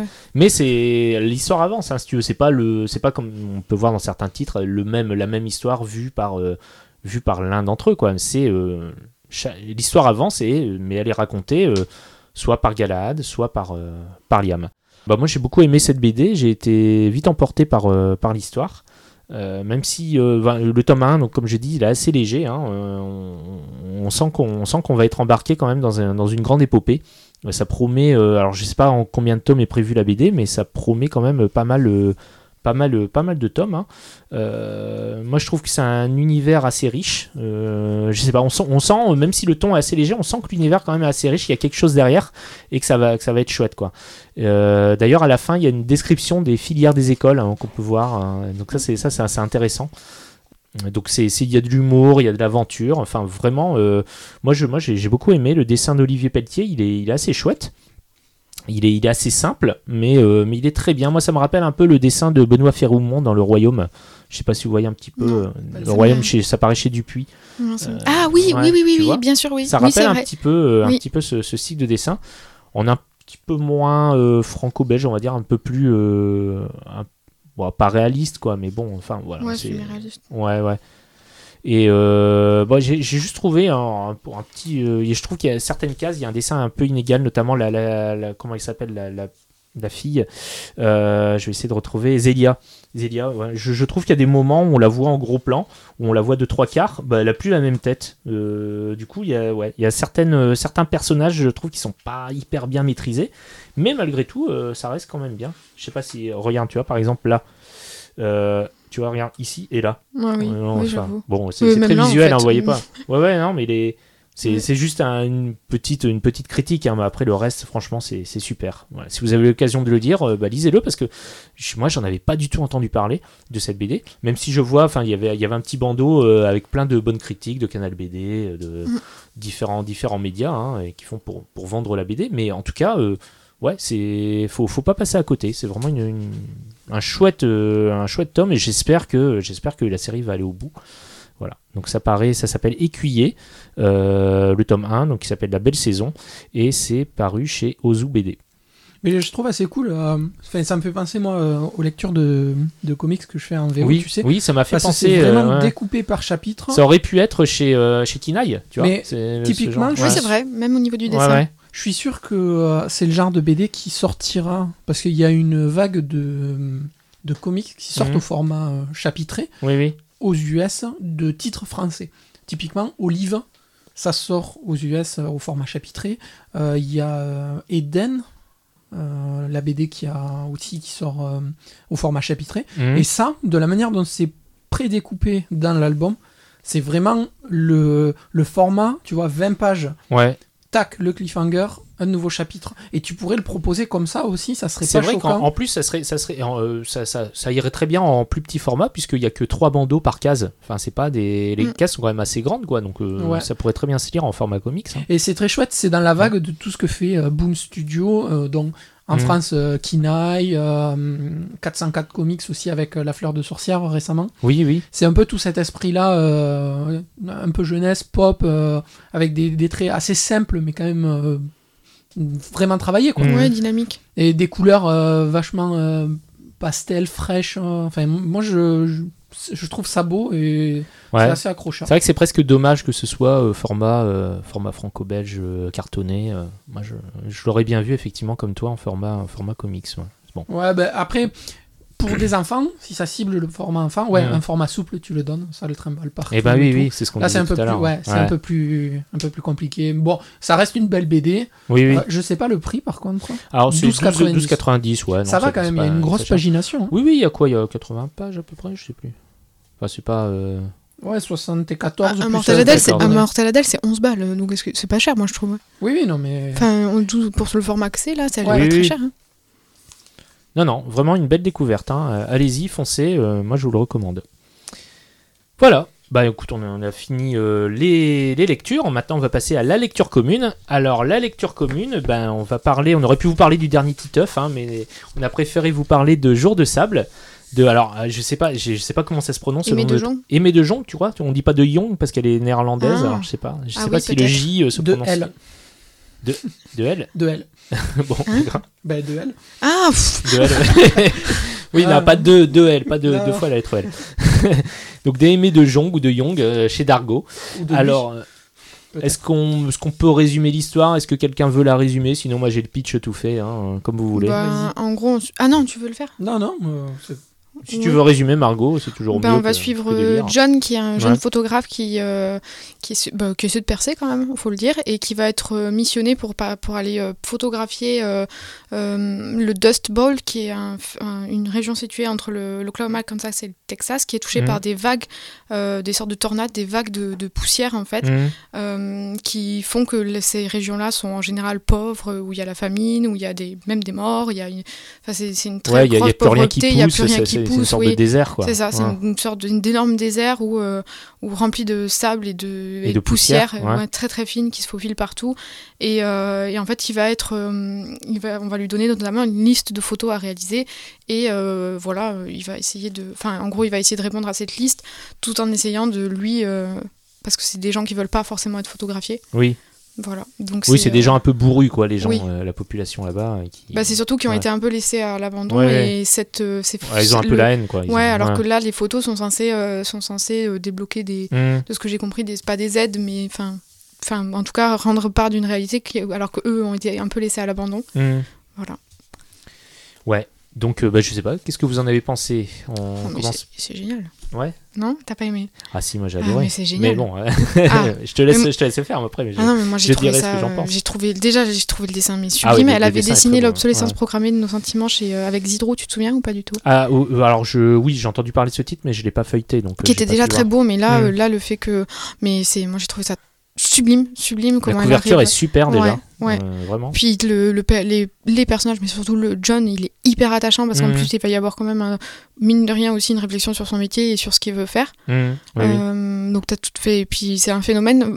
Pour le coup, moi au départ quand on- elle est, je l'ai reçue, on m'a tu un peu dit genre BD docu Mmh. parce que ça parle d'un phénomène, machin, bidule. Que... Ah, il y a un petit peu de ça avec Il y a un le, le ça. fait qu'il y ait des photos. mais euh, moi j'entends, oui, il y Ouais. a, en plus c'est entrecoupé de photos, mais moi je Ouais. t'avoue que j'entends BD docu. En vrai, moi c'est pas les BD qui me tentent le plus. En général, je trouve ça bavard, je trouve ça euh, un peu long, un peu lent. Et là, franchement, j'ai plus l'impression de lire. euh, Enfin, le fait que ce soit un phénomène réel, ça m'a, énormément intéressé. Mais j'ai l'impression de lire une. C'est une vraie fiction. C'est hein, une vraie fiction, mais Ouais. c'est, enfin, c'est- moi je trouve ça captivant, hyper intéressant et très très touchant et sublime. Franchement, euh, bah, je l'avais dit et tu t'en, t'en as parlé, Ouais. mais moi pour moi c'est une des BD de l'année quoi. Oui, oui, oui. C'est. Enfin, je sais pas, je trouve que c'est réussi de A à Z, euh, tant dans le dessin que dans l'histoire, que dans le découpage, que même la... que l'objet livre. Enfin, c'est. Hmm. Non, franchement. euh, Ouais, moi, je trouve que le livre, il est plus beau sans la petite jaquette, déjà. Oh, bah, la Ah. couverture, elle est quand même Ouais. très belle. Parce que j'adore avec le. ah, juste euh, un petit appareil ouais. photo C'est euh, une La couverture est de sublime. couverture. Ouais. La couverture est jolie avec la jaquette, mais sans, ben, je le préfère. Voilà. D'accord, d'accord. Et euh, après, j'ai trouvé très cool, pareil. euh, c'est vraiment un, un titre à lire, absolument, parce qu'il est très chouette, autant dans la forme que sur le fond, que ce, que ce qu'il raconte. J'aime beaucoup aussi le fait que euh, John il parte euh, et il accepte ce reportage-là, parce qu'il y a toute la pression que son père était un grand photographe Mmh, derrière et tout. Mmh. Et du coup, il veut prouver qu'il a le nom, enfin qu'il n'a pas juste le nom et qu'il veut réussir par lui-même. Et du coup, il y a toute cette réflexion-là aussi qui le pousse à aller là-bas. Et une fois sur place, c'est là où il a la réflexion sur ce qu'il veut faire de son métier. Est-ce que vraiment c'est une raison euh, suffisante euh, de faire ces photos-là? Euh, Moi, j'ai beaucoup aimé voilà, toute l'écriture, les gens qu'il rencontre, c'est touchant, c'est bien écrit, c'est expliqué. Hmm. Des fois, t'as pas besoin de texte, hein, juste. Oui, c'est euh, ça. c'est- Moi, ce que j'aimais, que ce soit pas bavard. en Voilà. fait. Oui, oui, oui. Parce que c'est quand même un pavé. Voilà. Moi, s'il y avait... si c'était rempli de bulles, ça m'aurait vraiment. Tu le vois passer, à un moment, il y a 4-5 pages où euh, il s'arrête et il croise des gens qui habitent là. Juste, t'as la case avec euh, la photo qu'il prend de la famille, du Ça fait un peu western, hein. Ouais, euh, c'est ça. Mm. Et et il y a tout, C'est l'étranger qui arrive dans le village. Oui, c'est le jeu de couleurs et tout qui est, euh, qui, Ouais. est, qui est travaillé. Enfin, c'est vraiment extraordinaire, quoi. Et le boulot que ça doit représenter enfin, derrière tous ces jeux, quand il y a les poussières et tout. Enfin, Hmm. moi, j'ai trouvé ça génial. Les petites photos qu'il y a entre chaque chapitre aussi, ça apporte un vrai, un vrai plus. Enfin, ça apporte un vrai plus. Ça apporte un petit truc différent parce que tu te dis que ça a réellement Mhm. existé. Oui, oui. C'est retranscrit ici. Alors peut-être avec une histoire un peu romancée ou un peu euh, arrangée euh, de manière à ce que ça soit plus digeste. Mais c'est super cool et c'est un titre vraiment que je recommanderais euh, mais 10 000 fois parce que vraiment c'était chouette. Et c'est un bien gros pavé. Ah oui, qui- 288 pages. Hein. Ouais, et ça se lit super vite. Mm. Ouais. Tu es pas à regarder vrai, le nombre vrai. de pages qui te restent euh, parce que tu t'ennuies ou quoi. Le découpage est très aéré. hein. Ouais. Mais ça, voilà. franchement, ça ferait un bon film. Ouais, c'est vrai, c'est vrai. Et toi Ah Qu'est-ce que as bah, pensé bah, moi je connaissais pas cette histoire, je sais pas si vous Ah aviez non, entendu non, pas du tout. Je, découvre hein, et c'est marrant parce que ça fait très récit post-apo alors que ça se passe dans le passé. Euh, et on sent que l'autrice a énormément potassé le sujet. D'ailleurs, on voit elle a, elle a obtenu une bourse de, je sais plus de, enfin de- un truc en, en, Oui. en Pays-Bas quoi, qui, qui lui permet de d'aller. Elle a carrément été sur place hein, aux États-Unis. Elle a été, elle était aux archives là-bas. Elle a rencontré des gens et tout. Vraiment, elle a, elle a bien, bien, bien potassé le sujet avant de se mettre à l'écriture. Et, euh, et moi, j'ai beaucoup aimé aussi l'histoire de la question de l'héritage, comme tu dis, euh, Fab. Euh, est-ce qu'on fait les choses pour soi ou est-ce qu'on les fait pour tenter de faire plaisir à ses parents Mm. Voilà. Et donc, bah, finalement, c'est en plus de, de ce reportage et de parler de ce fait divers, c'est surtout un récit initiatique sur le sur l'indépendance et le passage à l'âge adulte. Voilà, sur sur le fait, euh, voilà, est-ce qu'on est qu'on se détache, on arrive à se détacher du, du poids un peu euh, de du, du poids familial et du voilà, pour devenir vraiment quelqu'un, quelqu'un à part et quelqu'un d'indépendant. Euh, ouais, le dessin, bah, moi, je- comme vous, hein, je le trouve magnifique. Euh, et puis ouais, le fait qu'il y ait des, des photos en plus pour appuyer, parce que les photos sont pas, sont pas à la fin de l'album. Hein, le parcours, en fait, il y a vraiment des, chapitres, ouais. chapitres, voilà, de temps en temps, il y a des pauses et on voit les photos de l'époque. Donc euh, c'est assez incroyable parce qu'on voit les maisons qui sont à moitié ensevelies euh, dans le sable. C'est fou, quoi, hein, euh, cette histoire. Et ce qui est marrant, c'est que ça a duré quelques années et après, le, le, paysage a de nouveau changé. Il y a la pluie est revenue, enfin, c'est ce qu'ils disent, la pluie est revenue et c'est redevenu une région. Euh, qui était plus aride, quoi, qui est de nouveau on ne pu faire l'agriculture. Mais apparemment, il y a eu beaucoup de gens qui ont à l'époque euh, euh, déménagé vers, vers la Californie parce qu'ils y arrivaient plus, quoi. Mm. Et puis, euh, puis ça, toutes les maladies que ça créait, les gens respiraient de la poussière, ils avaient, enfin, il y avait des gens qui mouraient de, de ça, quoi. Ils avaient les poumons euh, qui étaient euh, qui étaient, qui étaient abîmés quoi, par, euh, Mm. par, par toute cette poussière qui respirait euh, continuellement. Après, les- Donc, ouais, c'est fou. l'édition aussi rend hommage au, au bouquin, hein, parce que que Oui. ce soit le format, le papier et tout, c'est... Enfin, je trouve que le papier apporte un vrai plus au, au Oui. dessin. Oui, c'est vrai. ça ouais, fait un aplat. Ouais, euh, tu- Et puis presque, tu tournes les pages et quand t'as des scènes où t'as toute la poussière, tu sentirais presque, tu vois, le grain de sable quand... Oui, oui, c'est vrai. Par moment, c'est C'est vrai que le papier est euh, très beau. Alors moi, je, quand euh, je l'avais lu, tu me l'avais envoyé Ouais. le, le PDF, donc j'avais lu en image. J'avais pas eu l'occasion de voir le, le papier, mais effectivement, il est très très bien choisi, quoi, par rapport à. Et en plus, il y a un petit fil euh, marque-page. Moi, j'aime bien ça. En vrai, ça Ah oui. sert à rien parce que tu non, prends le moi, je livre, trouve t'arrives ça jusqu'au prouve bout. que l'édition est soignée. Moi, franchement, Oui. moi, je trouve que ça prouve que l'édition Mhm. est soignée, tu vois. Oui, mais techniquement, le livre est tellement prenant que quand tu le prends, Oui, non, tu t'arrives au bout pas. direct. Oui, oui, c'est vrai. ouais, tu le reposes tu pas. lis d'une Tu traite. ouais, d'une traite. ouais. Et c'est vraiment, euh, c'est une belle édition pour un beau bouquin. euh, moi, je- Mhm. je trouve que c'est chouette. Donc vous avez compris, on vous le recommande chaudement. Aimé de Young ou de Young, je sais pas, Jour de sable, chez Dargo. Aimé, aimé. Aimé, oui. Elle. Elle, c'est une fille. Non, c'est une, c'est une autrice. ouais. Donc euh, c'est terminé pour cet épisode. Euh, Alors je sais pas si vous avez des actus, des choses à dire, euh, des projets, des vacances. Moi, je le dis, mais je ne sais pas quand est-ce que sortira ce podcast. Le samedi 19 juin, au matin, je reçois Ouais. euh, Noto et Lolek, euh, donc deux dessinateurs Il caricaturistes. sera sorti avant, voilà. je pense. Ouais, il sort donc voilà. Qui, le matin, à la librairie Moi et compagnie, donc de 10h à 12h30. D'accord, Noto, ça me dit quelque chose. oui, il est vaguement connu dans le coin. Toi, Fab?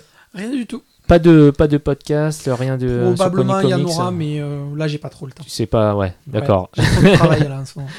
Ok. Bon, bah, quant à moi, euh, mon album, je vous avais parlé de Vinci, l'enfance d'un génie, sortira lui le 8 octobre. Ça y est, ça a été annoncé. Ah, J'ai bien. enfin la date. Donc, euh, bon, voilà, on attend le 8 octobre et je vous en reparlerai de toute façon à ce moment-là. Donc, euh, bah, on se donne euh, rendez-vous à la rentrée. Hein. Bah, passez un bel été. Euh, bonnes vacances à ceux qui partent et pensez à nos recommandations lecture. Vous en avez fait pas mal hein, dans ce numéro. Donc, euh, vous aurez de quoi lire euh, si, vous allez, euh, si vous allez en vacances, si vous partez en vacances ou pas d'ailleurs. hein. Mais bon, à l'heure de la sieste, euh, vous saurez quoi lire. Euh, on se donne rendez-vous en septembre. Euh, bonnes vacances à tous et à bientôt. Bye. Bon été À bientôt. Et si vous voulez dormir à la sieste, lisez l'atelier des sorciers.